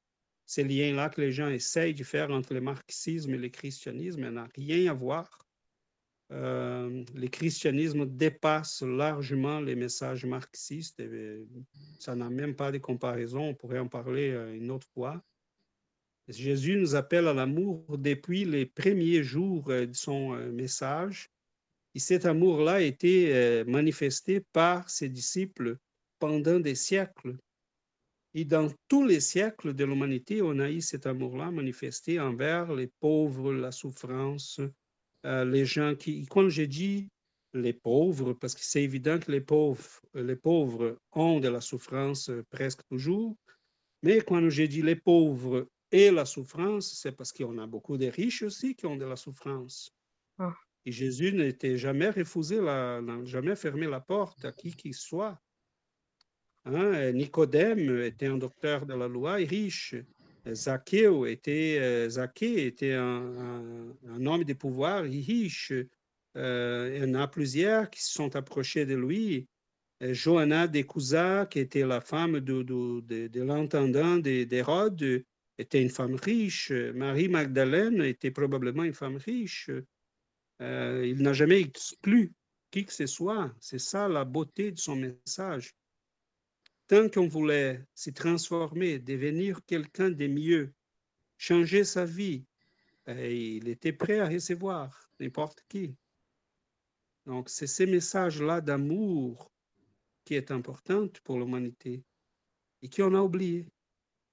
Donc, à, mon avis, on va continuer d'avoir des problèmes sociaux, euh, des, crises, des, crises économiques, parce qu'on n'est pas capable d'agir avec un minimum de générosité, d'empathie, d'amour. À quoi ça sert à un être humain garder un trilliard de dollars? Ah. Et il va faire quoi avec cet argent-là? Donc, ça n'a pas de sens.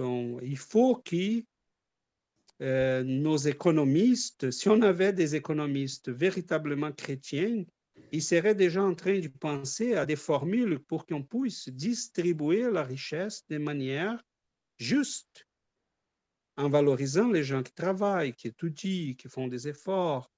Hein. on, a, on a les moyens pour ça. Donc, c'est pas. Euh, mais il faut que les messages passent il arrive à la personne.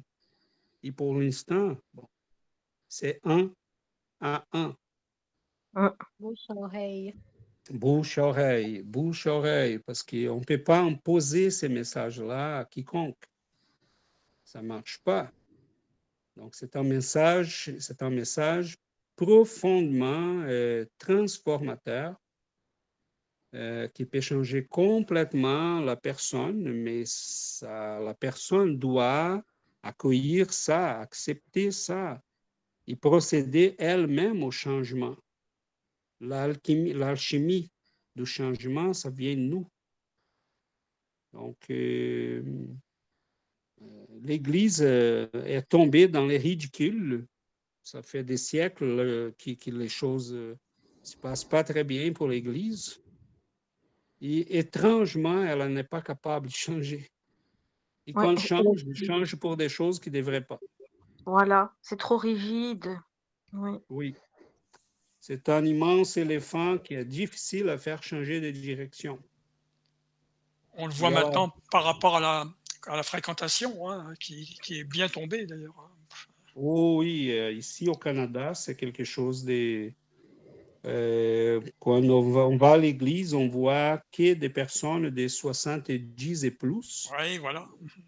Et euh, il y a plusieurs églises qui ont été vendues, qui sont devenues des cinémas, des restos.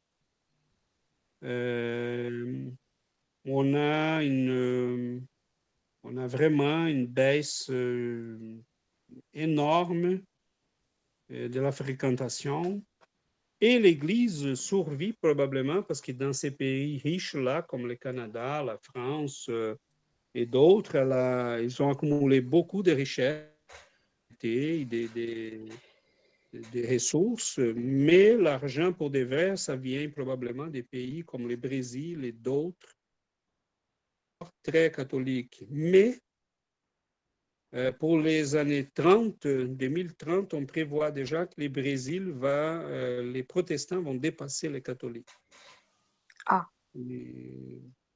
et on met là quelques 10 millions d'esprits, euh, mais que c'est beaucoup plus que ça, parce qu'il y a beaucoup de gens qui sont sympathisants, qui sont catholiques, mais qui vont au centre spirit, mais qui pour les, les sens, euh, les statistiques vont dire qu'ils sont catholiques. Euh, et on verra, on voit aussi que l'Église va des, ça va pas très bien. Et nous, on n'est pas content pour ça. Moi, j'aimerais que l'Église puisse se, promener partout, euh, communiquer les messages. Elle a déjà les moyens, elle est implantée dans tous les coins de la planète. Ça serait merveilleux, ça a changé un petit peu et, euh, était capable de revoir ses positions. Mais, comment elle commence à revoir ses positions? Bon, on a un pape qui est euh, plutôt à gauche, qui a une, vient d'une tradition euh, de la théologie de la libération. Euh, mais ça, ce n'est pas le vrai chrétianisme. le chrétianisme, euh, c'est tout simplement une, un courant théologique des plus qui n'a pas compris Jésus, qui n'a pas compris vraiment c'est, euh, mais c'est intéressant du point de vue spirit. Tu sais, César, c'était un, ami, bah, Luc, que tu connais, là, que je vous ai présenté. Il avait une amie euh, qui enseignait le catéchisme aux enfants. Et bon, euh, les enfants, eh ben, ils sont très très curieux, forcément. Ils posent des tas et des tas de questions, euh, justement, beaucoup plus pertinentes que certains adultes, puisqu'ils ils essayent de comprendre. Et la personne qui faisait le catéchisme, parfois, n'arrivait pas à répondre aux questions, parce que c'était des questions vraiment euh, où il fallait vraiment réfléchir. Et puis les enfants, ben, voilà, ils, essayent de comprendre. Et notre ami Luc, il, a, il lui a dit à son ami, bah, écoute, je vais te prêter l'évangile sur le spiritisme, tu, tu le lis, tu verras bien, lis-le. Et puis, euh, tu verras euh, si ça t'intéresse ou pas. Et puis, elle l'a lu, cette femme, et grâce à ça, elle a pu répondre à des questions des enfants, en fait, euh, au catéchisme, qu'elle connaissait pas du tout, du tout au début, même si elle n'était pas spirite ensuite, mais ça l'a quand même aidé à comprendre certaines choses que l'Église n'explique pas, tu vois, justement. Ah là, et Michael, tu touches à quelque chose de merveilleux. Parce qu'Alain Kardec n'a jamais dit qu'on devrait détruire les autres religions. Ah il même pas, il, a dit, il disait que les gens devraient rester où ils étaient s'ils voulaient. Que le spiritisme les aiderait à devenir des personnes euh, capables de comprendre leur propre religion. Et c'est très malheureux parce qu'à un moment donné, on a trouvé récemment des écrits d'Alain Kardec. En fait, on n'a pas trouvé, ils étaient dans la revue Spirit de 1913. Ce sont des anciens documents qui ont été publiés par les fils de Les Euh, et dans ces documents-là, Alain Kardec montre un peu son, sa déception à l'égard euh, des églises qui n'ont pas compris les messages spirites. Et comment ces messages-là pourraient les aider à refaire, à rebâtir sa propre doctrine et refaire le chemin. Donc, ces manques d'ouverture-là, une fois des plus à côté très cher, parce que l'espiritisme, on pourrait vraiment, vraiment aider les catholiques, les protestants, les bouddhistes, parce qu'on a des informations, on a euh, des connaissances qui expliquent. Mais c'est ça, c'est vrai ça. L'ensemble des religions. Mmh, je suis d'accord. Mais tu sais, les prêtres, euh, les, les prêtres ont fait beaucoup, beaucoup, sans le vouloir, hein, mais les prêtres ont fait beaucoup de pubs au spiritisme, parce que même du temps de Kardec, il le disait lui-même, hein, euh, les prêtres qui, bah, qui prêchaient justement contre le spiritisme, c'était le diable, etc., etc. Et les gens avaient envie de justement de vérifier, de savoir ce que c'était, et ils ont fait beaucoup d'adeptes grâce aux prêtres. Et Kardec le disait justement, les gens sont curieux et ils ont envie d'aller voir par eux-mêmes, et ils sont, ils sont, voilà, c'est ça qui est intéressant justement. Ça. Bah, ça a été mon cas, puisque bon, je ne connaissais pas du tout Hein, le Alan Kardec. Et c'est vrai que, lorsque tu regardes toutes les questions là, du livre des esprits, c'est un langage vraiment clair, limpide, c'est vrai, hein, de t'empêche ça. Et c'est vrai que on peut, comment, comment dire, on pourrait dire, on y trouve son bonheur entre guillemets, quoi. Donc, euh, selon les renseignements que tu veux. Euh, c'est très logique, hum, très didactique très accessible. Allan Kardec a eu ce soin-là d'écrire de manière à que tout le monde puisse y accéder. c'est euh, des questions toutes simples, hein. parfois c'est des questions toutes simples. Et puis, Exactement. Euh, et puis les, les réponses sont, sont, simples aussi, puis euh, parlant avec les mots qu'il faut. Et puis, Exactement. Mm. Et on a vécu ça au Brésil aussi, Michael. L'Église s'était opposée d'une manière vraiment farouche et les gens, à un moment donné, se demandaient, mais c'est quoi ça et pourquoi? Voilà, Il y a eu même des, des, événements que l'Église disait, euh, je me rappelle à Rio, euh, Ignacio Bittencourt, un des grands médiums euh, du 19e, début du 20e, à Rio, et, il y avait une maison pour les enfants l'évêque a publié un message, il, a envoyé un message à tous les prêtres de sa paroisse, Lario, pour dire euh, personne donne de l'argent à ces messieurs-là parce qu'on ne va pas aider. Et il s'occupait de presque 2000 personnes euh, dans les besoins. Mais à force de combattre le spiritisme, ils l'ont amené à, à se faire, faire, faire connaître. Et on a eu aussi un autre euh, messier qui on, aime beaucoup parce qu'il était un pionnier dans l'intérieur de São Paulo. Il s'appelle Caibar Chutel. Et il, il, débattait avec les, pasteurs protestants et les prêtres catholiques. Et il allait à la radio, il les, les invitait, il ripostait à chaque fois qu'il disait n'importe quoi du spiritisme. Et à force de faire ça, euh, il y avait des conversions partout parce que les gens s'intéressaient, commençaient à lire. Et là, euh, ils arrivaient à la même conclusion que Daniel. Oh, mais c'est parfait, c'est logique, je comprends. Je comprends la souffrance, je comprends pourquoi je suis sur cette planète, je comprends qu'est-ce que je fais ici. Euh, je, je, comprends que je n'ai pas perdu les êtres que j'aime. Euh, qu'ils sont toujours là. Je, comprends que je pas seulement une vie et que je vais en enfer ou un ciel qui, qui n'est pas juste. Donc, euh, c'est dommage parce que l'Église, elle ne change pas. Elle continue d'enseigner ce catéchisme qui n'a plus de sens. Et a insisté avec ça. Donc, euh, oui, mais tu sais, il y a beaucoup de gens qui, qui se posent des questions, hein, parce que bon, euh, tu connais, c'est le, le, livre là euh, de l'Église catholique, là c'est un énorme bouquin, mais bon, attends, quand tu le lis, il y a des choses que tu te dis, mais c'est qu'est-ce que c'est que ça? C'est pas logique. Euh, comment est-ce qu'on peut comprendre ça? Enfin, tu vois, alors que le spiritisme, regarde dans ce qu'on a lu là, les miracles du Christ, c'est clair, quoi. Il explique mm. très très bien, ah vraiment. Hein, voilà, Par rapport à ce que j'avais appris au catéchisme, pourtant bon, je ne suis pas resté longtemps, mais mm. je me souviens vaguement, quoi. Mais c'est vrai que ça n'a rien à voir. Non, c'est sûr. C'est juste de penser, Jésus n'est pas l'Église, mais c'est qui Jésus. Mm. Donc, on va, on va l'étudier, on va chercher ailleurs, parce que Jésus n'est pas l'Église. L'Église n'est pas Jésus. Mais c'est ce qui as raison, Giovanna. de Oui. oui, parce que quand tu parles de Jésus, tout de suite, c'est ah, l'église, euh, religion, machin et compagnie. Ah non, ben, pas du tout, en fait. Hein. Moi, c'est ce que je dis toujours, ça n'a rien à voir. Jésus n'est pas l'église. Donc, on, on, dit ici qu'on a jeté les bébés avec l'eau du bain. Oui, c'est ça. Oui. Mm-hmm. donc, mais c'est ça, Jésus, c'est pas l'Église. Donc, mm-hmm. euh, qui, mais si on veut savoir qui est Jésus, on, on va chercher ailleurs, pas l'Église qu'on connaît. C'est sûr qu'il y a des, bonnes choses dans l'Église. Il y a des gens qui ont vécu les vrais Christ dans l'Église, mais euh, les gens oublient les, bons gestes. Hein. Les gens, ils vont toujours euh, garder ce qui est, qui est mauvais, ce qui est qui a tort. Donc, ben, ils ont. Euh, c'est ça le problème de, l'homme, de, de l'être humain. souvent, c'est présenté comme une vérité absolue et donc ils ne remettent pas en cause, en fait. Oui, c'est ça. Mais c'est vrai qu'il y a, d'autres euh, d'autres façons de connaître Jésus. On pourrait, par exemple, euh, je ne sais pas si Caro pourrait lire le deuxième texte pour nous, euh, pour qu'on puisse voir une autre.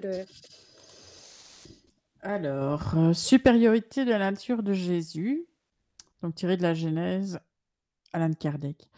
Sans rien préjuger sur la nature du Christ, qu'il n'entre pas dans le cadre de cet ouvrage d'examiner, en ne le considérant par hypothèse que comme un esprit supérieur, on ne peut s'empêcher de reconnaître en lui un de ceux de l'ordre le plus élevé, et qu'il est placé par ses vertus bien au-dessus de l'humanité terrestre. Par les immenses résultats qu'elle a produits, son incarnation en ce monde ne pouvait être qu'une de ses missions qui ne sont confiées qu'aux messagers directs de la divinité pour l'accomplissement de ses desseins en supposant qu'il ne fût pas Dieu lui-même, mais un envoyé de Dieu pour transmettre sa parole, il serait plus qu'un prophète car il serait un Messie divin. Comme homme, il avait l'organisation des êtres charnels, mais comme esprit pur, détaché de la matière, il devait vivre de la vie spirituelle plus que de la vie corporelle, dont il n'avait point les faiblesses. La supériorité de Jésus sur les hommes ne tenait point aux qualités particulières de son corps, mais à celle de son esprit, qui dominait la matière d'une manière absolue, et à celle de son périsprit, puisé dans la partie la plus quintessentielle des fluides terrestres. Son âme ne devait tenir au corps que par les liens strictement indispensables.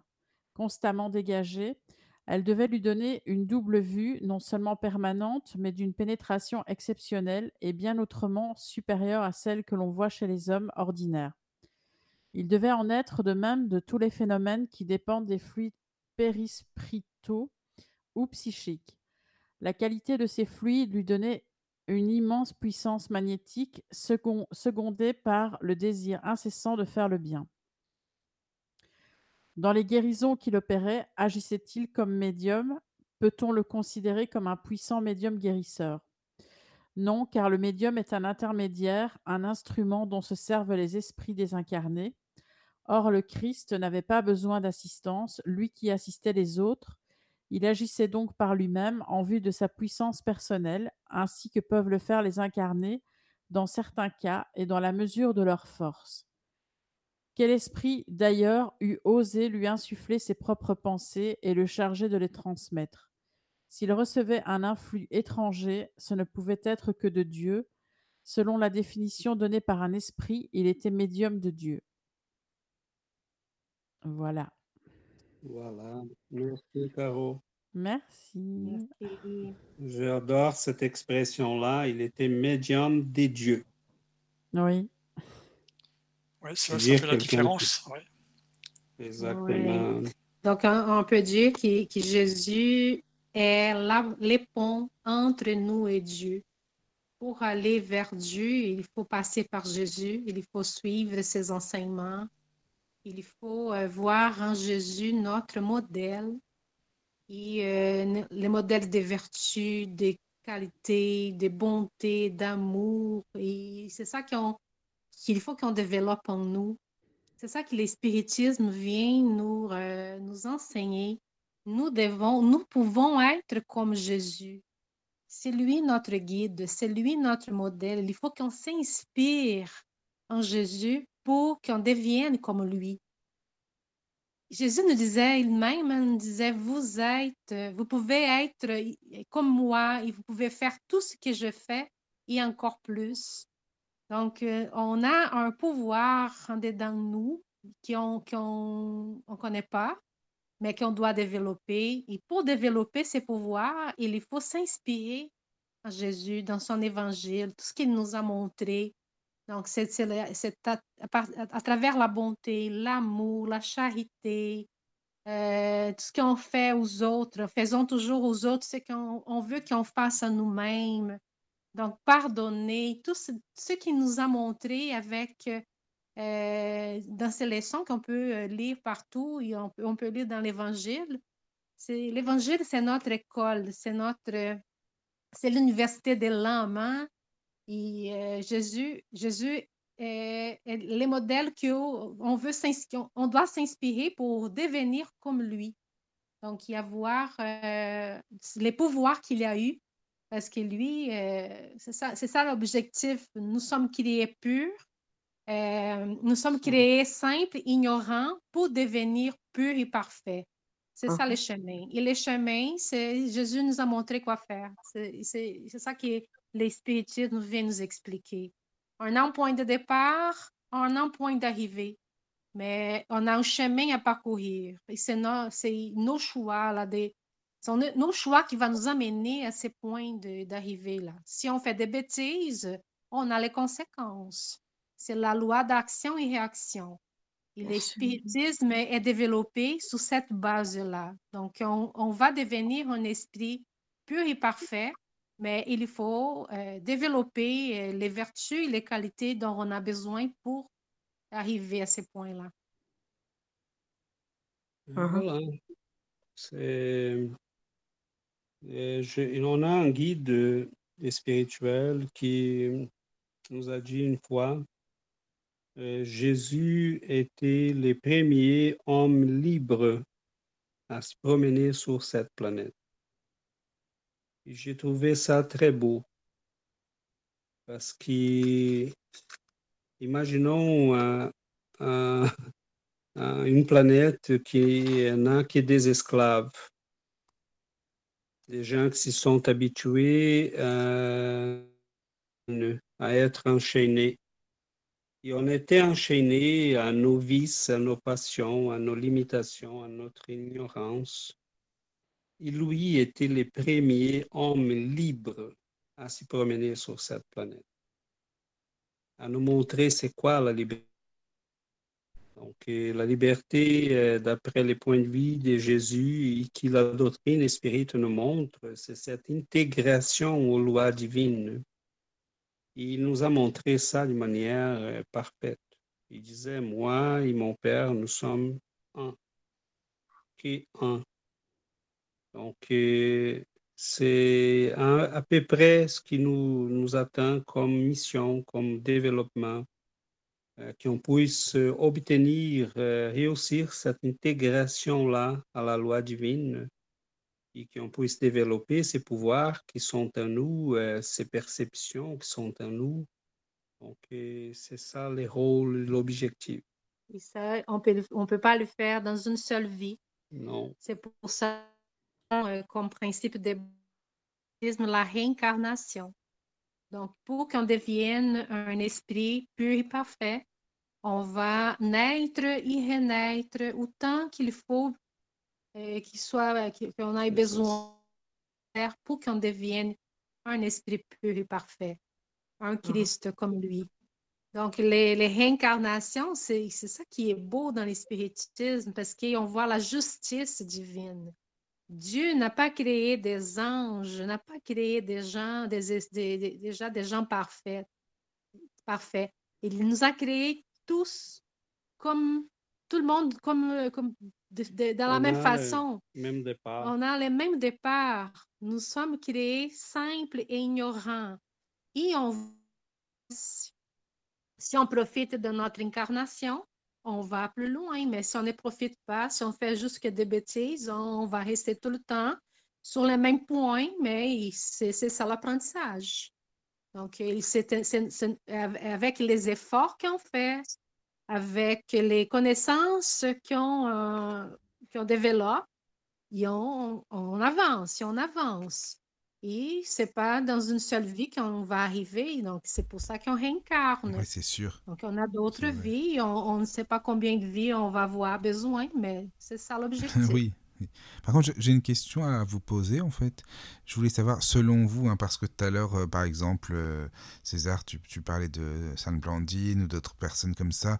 Comment euh, ça se fait, vous pensez, que les personnes qui vont hein, vers Jésus, qui s'y intéressent, ont beaucoup, beaucoup de, de souffrances dans leur vie. Hein. On le voit que les, tous les, saints ont beaucoup, beaucoup souffert et, euh, ont eu beaucoup d'épreuves, même que ce soit euh, envers le, démon, les esprits qui viennent les, ennuyer, etc. Ça veut dire que beaucoup de, personnes qui vont vers le bon, le bien, le, vrai, sont ennuyées par des esprits qui sont retardés, retardataires, c'est ça? Enfin, comment, comment vous, vous pensez quoi, vous, de ça, en fait? On a, Michael, dans c'était une très, très belle remarque là que tu fais. Euh, on a, euh, mettons, on vit comme tout le monde, comme on, est dans les standards de comportement de tout le monde, mettons, euh, personne ne nous remarque. Parce qu'on fait pareil, on fait comme tout le monde. Mais dès qu'on commence à changer, dès qu'on commence à agir autrement, là, on se fait remarquer. Et là, on s'est fait des fois agresser. Euh, les Romains ne toléraient pas les faits que quelqu'un défiait ses dieux et son comme ça, l'empereur est un, un, dieu, mais les chrétiens disaient non, désolé, il n'est pas un dieu on ne va pas lui rendre hommage parce qu'il n'est pas un Dieu. Euh, et on commence à agir autrement. Et c'est certain que quand on commence à agir autrement, euh, on commence à marcher en sens contraire à celui de la majorité. Donc, euh, il y a aussi des forces et des intérêts auxquels on s'oppose. Quand on commence à parler pensons à, la Rome des, empereurs euh, dans laquelle les chrétiens ont commencé, à, le christianisme a commencé à se propager. On voit là des seigneurs romains qui vont libérer ses esclaves. Mais est-ce que les gens euh, du pouvoir ont regardé ça avec bonheur et joie? C'est certain que non. Et l'Empire romain se basait sur l'esclavage, sur le travail, l'effort des esclaves. Et là, on commence à voir quelqu'un qui dit, ils ne sont pas différents de nous, ils sont nos frères et sœurs, on n'a pas le droit de faire ça avec un autre être humain. Mais c'est certain que ces messages-là ne passent pas. Donc, il y a des intérêts auxquels on va s'opposer quand on adhère au christianisme. Des intérêts qui contrôlent, font les contrôles de ces mondes. Oui, mais par exemple, même des médiums, admettons, même on prend l'époque euh, de maintenant. Par exemple, Chico Xavier, il a beaucoup, beaucoup été ennuyé, euh, même quand il voulait parler de Jésus. Quand euh, il y, a des médiums qui sont vraiment. c'est pour ça que d'ailleurs, certains ne veulent pas en parler, parce que ça, c'est beaucoup plus facile, en fait. Mais, mais des médiums qui, même, bah, sont ennuyés par des esprits qui les empêchent de d'aller vers Jésus. Tu vois ce que je veux dire? Oui, oui, et là, on a un autre phénomène aussi, parce que c'est ce phénomène-là que tu soulèves, il y a des multiples aspects.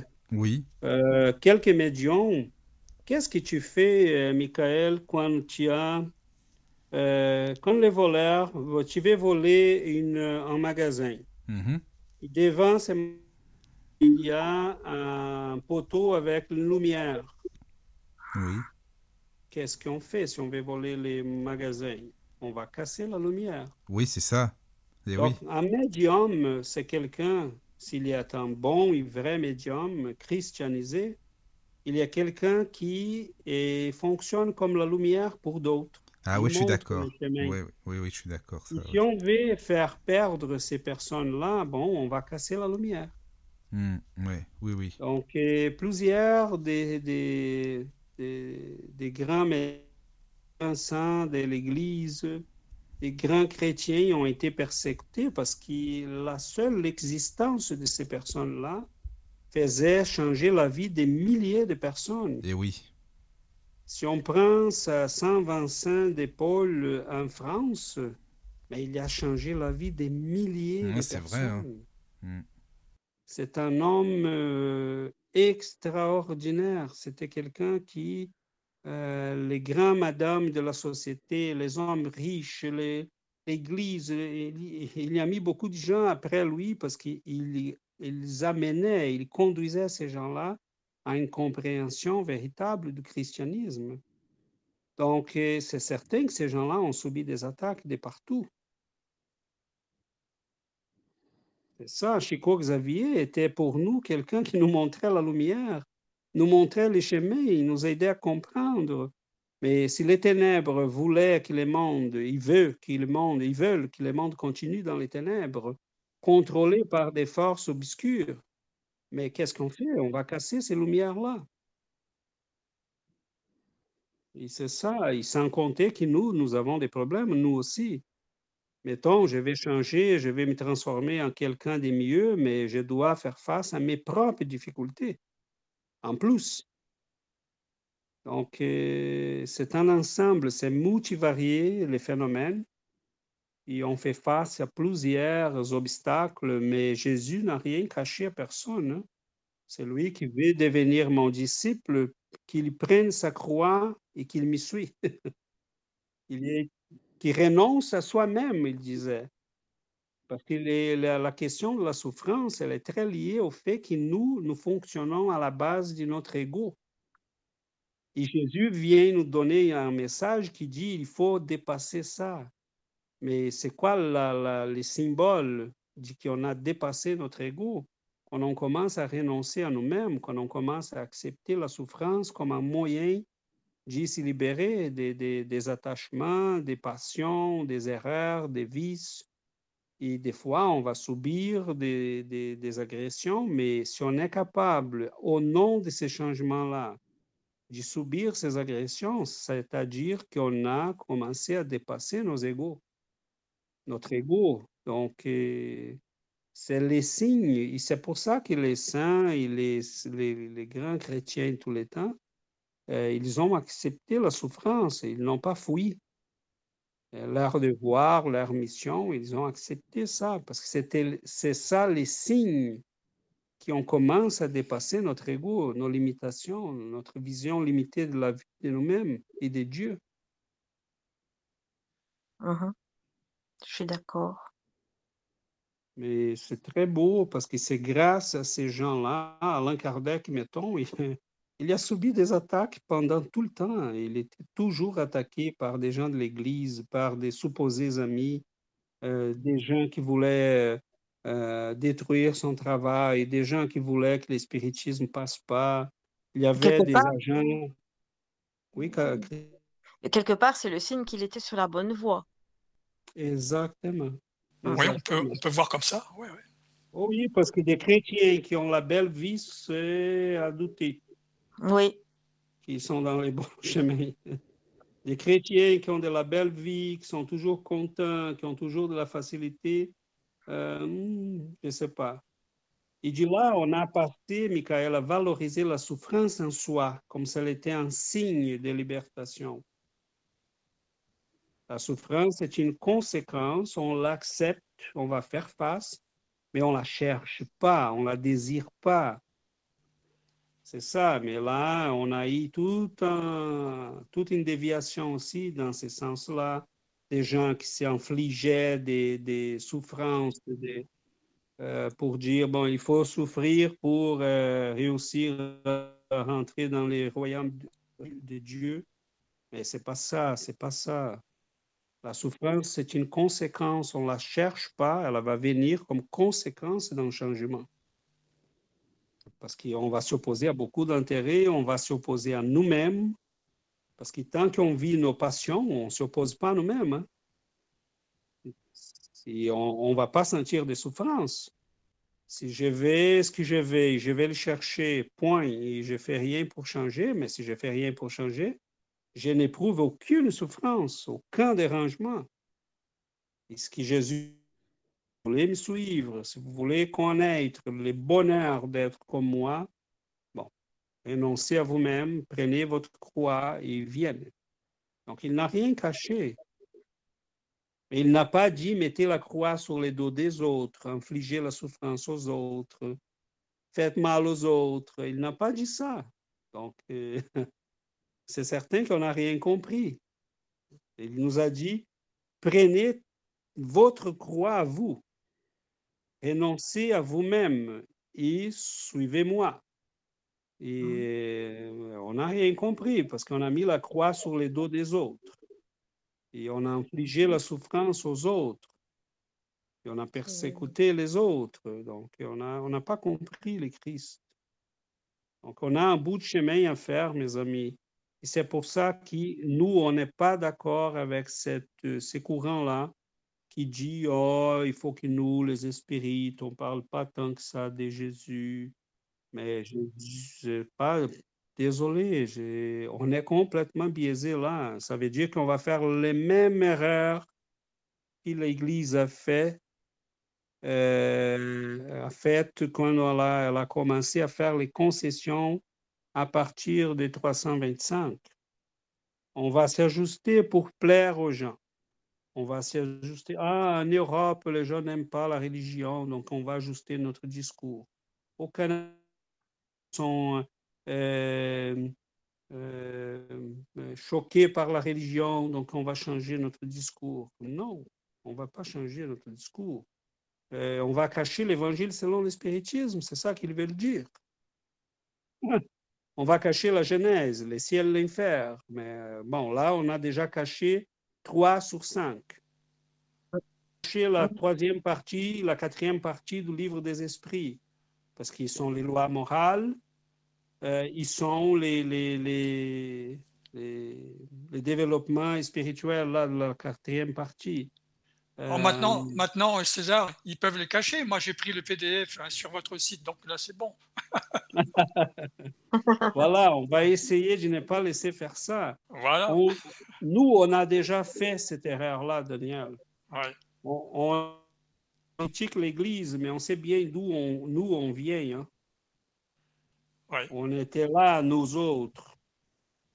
Et probablement, on a aidé à, détourner les choses par notre vanité, notre orgueil, notre égoïsme. Et il ne faut pas qu'on fasse la même erreur deux fois. tu parles d'une autre vie. Oui, oui, d'une autre vie. Je ne parle pas de cette vie-ci. Mais c'est certain qu'on était, on parle des évêques, on parle des cardinaux, on parle des, des papes, on parle des, des, des, prêtres. mais nous, on vient d'où? Hein? Oh. On, vient de là. Hein? on a eu des incarnations dans l'Église. On a 2000 ans de, de, de christianisme, de catholicisme, protestantisme dans l'Occident. C'est certain qu'on on est passé par là. Mhm. Mais qui les esprits rendus au niveau des connaissances que nous avons, on commence à faire ce genre de concessions-là. Oh, on va en premier expliquer les lois, la réincarnation, euh, et tout ça. Et après, peut-être, on va parler des changements moraux du Christ, de la morale du Christ. Mais non, ça veut dire qu'on n'a rien compris. On est malheureux parce que le Christ n'est toujours pas chez nous. On a des guerres parce qu'on n'a rien compris. Euh, cet homme-là, il a été battu, euh, on l'a craché dessus, il a été torturé, il a été euh, agressé de toutes les manières. Il n'a fait qu'aimer les gens toute sa vie. Donc, euh, son, euh, il, est pire. Il a été trahi par tous ceux qui devraient les, les, les, garder, les protéger, les propager. Au moment qu'on a choisi la richesse, les pouvoirs, les, les Christ n'a rien à voir avec ça. Il disait, je n'ai même pas une pierre pour m'y coucher la nuit, mettre par-dessus. Hein? Euh, je n'ai rien. Donc, il nous a donné l'exemple d'une grande humilité, d'un grand amour pour l'humanité. c'est de l'amour, de l'amour, de l'amour, jamais rien que l'amour et on n'a rien compris. Donc, comment ça, refuser de parler du Christ? Moi, je ne comprends pas ça. C'est, c'est couper, euh, c'est enlever le cœur au corps et on dit, bon, on va vivre avec les serpents, avec la belle philosophie qui n'amène à rien. Et, et on ne touche pas vraiment le cœur des gens. Donc, euh, on a là une autocritique à faire. Et moi, j'ai eu des amis ici qui ont dit Oh, César, peut-être on pourrait faire attention. Hein. Les gens sont un peu outrés ici avec la religion. Elle a fait beaucoup de mal. Mais j'ai dit Écoutez, euh, si le médecin a fait mal à notre grand-mère, euh, ça veut dire qu'on va laisser tomber la médecine. Mais ça n'a pas de sens. La religion évolue L'espiritisme est la preuve que la religion évolue. Hein, L'espiritisme a aujourd'hui euh, une doctrine qui peut nous éclairer sur la vie, sur l'avenir, sur notre développement personnel. Euh, on n'a pas des dogmes, on n'a pas des, des, prêtres, on n'a pas des, des hiérarchies on n'a pas rien. On, a, on est euh, une vraie église des gens qui veulent se dévouer à l'amour, à Dieu. Jésus n'avait pas de temple, il parlait dans la nature. Il, il s'y réunait et s'y rencontrait euh, avec les gens dans les maisons, dans la nature, sur, au bord du lac, au pied des montagnes. Donc, euh, on ne comprend rien pourquoi on a fait ce qu'on a fait. Ça n'a pas de sens. On a transformé complètement les choses. On a oublié la simplicité, l'amour, la générosité.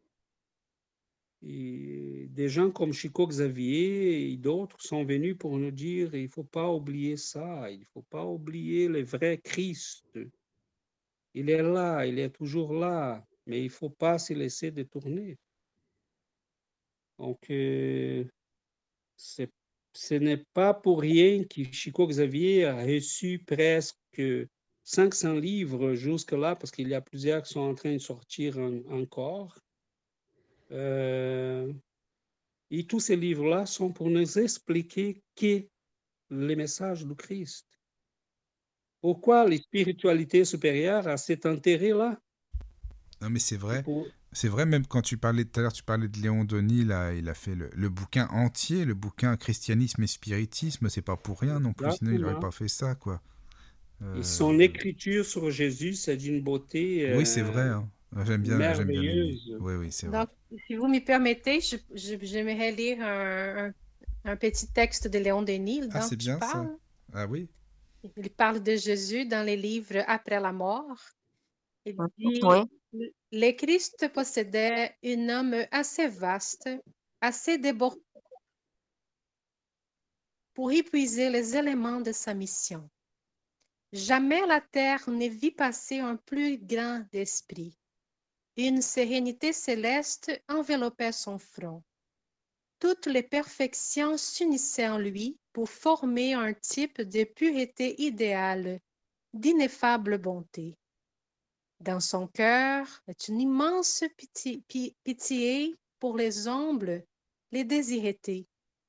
Toutes les douleurs humaines, toutes les plaintes et les misères y trouvent un écho. Pour calmer ses maux, tarir ses larmes, pour consoler, pour guérir, pour sauver, il ira jusqu'au sacrifice de sa vie il s'offrira un holocauste pour relever l'humanité. Lorsque Paul il se dresse sur le calvaire, cloué sur les bois infamants, il trouve encore dans son agonie la force de prier pour ses bourreaux, et de prononcer ces paroles, qu'aucun accent, aucun élan de tendresse ne dépassera plus. Mon Père, pardonne-leur, car ils ne savent ce qu'ils font. Ah, c'est long. On Denis dans les livres après la mort, quand il parle du christianisme. Magnifique. Merci. euh, Merci. euh, Ça, c'est- vraiment beau. Je pense Oui. qu'avec ça, on peut clôturer parce que après ça, on n'a rien à dire. Oui, voilà, tout à fait, César. Oui. Tout est, tout est dit. Oui. En tout cas, Ouais, euh, César, tu nous auras fait une, une belle leçon d'histoire euh, Oui, sur les, les- les religions, euh, sur le comportement humain. Et Oui. ça, c'est ça, c'est chouette. hein. Voilà. Oui. Et merci. Oui. Il y a beaucoup là. hein. C'est, on a, Ah oui, il y je a beaucoup disais, de on a passé un survol. Ouais, ouais, c'est vrai. On a vrai, passé un survol parce qu'ils sont 2000 ans et Ah oui, c'est énorme. Mm. c'est énorme. c'est- Oui, c'est ça, mais on invite les gens qui nous écoutent. S'ils ont des questions, on peut toujours nous envoyer le- les questions. On- C'est sûr qu'on on, on a des sujets qu'on pourra revenir. hein. C'est bien Oui. ça. On, Ça, on c'est accepte des suggestions de sujets aussi. Donc, s'il y en a des suggestions, on- vous pouvez euh, nous écrire. Notre, notre courriel centre spirit cx à commercial gmail.com. Ou à la radio de Lotus. Ou à contacter à Aussi, la oui. radio du Lotus aussi. Hein, Les deux, hein. Et, euh, Eh oui. Ouais, vous pouvez. Voilà. C'est super c'est ça. ça. Donc, euh, j'espère qu'on ait euh, la possibilité de regarder Jésus un peu autrement. Oui, oui, oui. Bien sûr. de comprendre Jésus. Parce qu'on ne les comprend pas, c'est ça les. Parce que c'est pas juste croire en Jésus, il faut les comprendre. Et ce que Giovanna nous a rappelé, l'Église n'est pas Jésus, Jésus n'est pas l'Église. Je pense qu'il pourrait tenir Oui, c'est bien de le dire, ça. C'est Ouais, un bon oui, oui, c'est résumé, vrai. d'ailleurs. Ça, c'est, oui, en guise de. Comment? Ben, c'est la, c'est la conclusion idéale, en fait, oui. Exactement, exactement. Jésus s'y trouve dans l'Église, mais des fois non. Des Oui, fois c'est pas. ça. Et il s'y trouve dans l'espiritisme, mais des fois non, des fois non, il n'est pas là. Hmm. Parce qu'il y a des espirites qui, bon, euh, sont en train de l'oublier aussi. euh. Voilà. Euh, il Ouais, faut qu'on réfléchisse. C'est quelqu'un qui dépasse largement notre compréhension. Euh, c'est inépuisable. Ouais. Euh, on n'a pas parlé de sa sagesse et de, son, de ses enseignements. Ah, ça, c'est Euh, vrai. C'est- hein. C'est merveilleux, on pourrait y revenir. Mettons, Mm. les paraboles sont des... Ah oui, ça serait bien, ça. Oui, Ah, oui, ça c'est. Ça, ouais, c'est d'une beauté, d'une profondeur, d'une psychologie tellement fine. Euh, c'est extraordinaire. Donc, euh, euh, tout est là, tout est, il est, il- c'est impressionnant comme il a tout compris, euh, comme il nous a laissé les messages. C'est comme s'il disait, bon, voilà, euh, les messages là, vous allez les ça va passer mille ans, deux mille ans, peut-être trois, mais vous allez arriver. Donc, euh, c'est ça. Je pense qu'aujourd'hui, on a fait quelques pas dans- vers cette compréhension-là et qu'on ait au moins la curiosité des livres qu'on va retrouver là avec les regards et spirites. Ouais. des choses merveilleuses. Mais Et voilà. Voilà, les amis. Merci, Merci beaucoup. beaucoup. en tout cas. Merci. Merci à vous, c'était très Oui. riche. Merci, ça a été euh, super. Merci beaucoup. Bonne fin de soirée à vous. Oui, Bonne bonne fin de soirée. Bonne soirée. Bonsoir aux auditeurs aussi. Oui, bonsoir aux auditrices. Entrez dans le monde du spiritisme et la philosophie spirit en compagnie de Giovanna, Caroline et César en direct sur la radio du Lotus.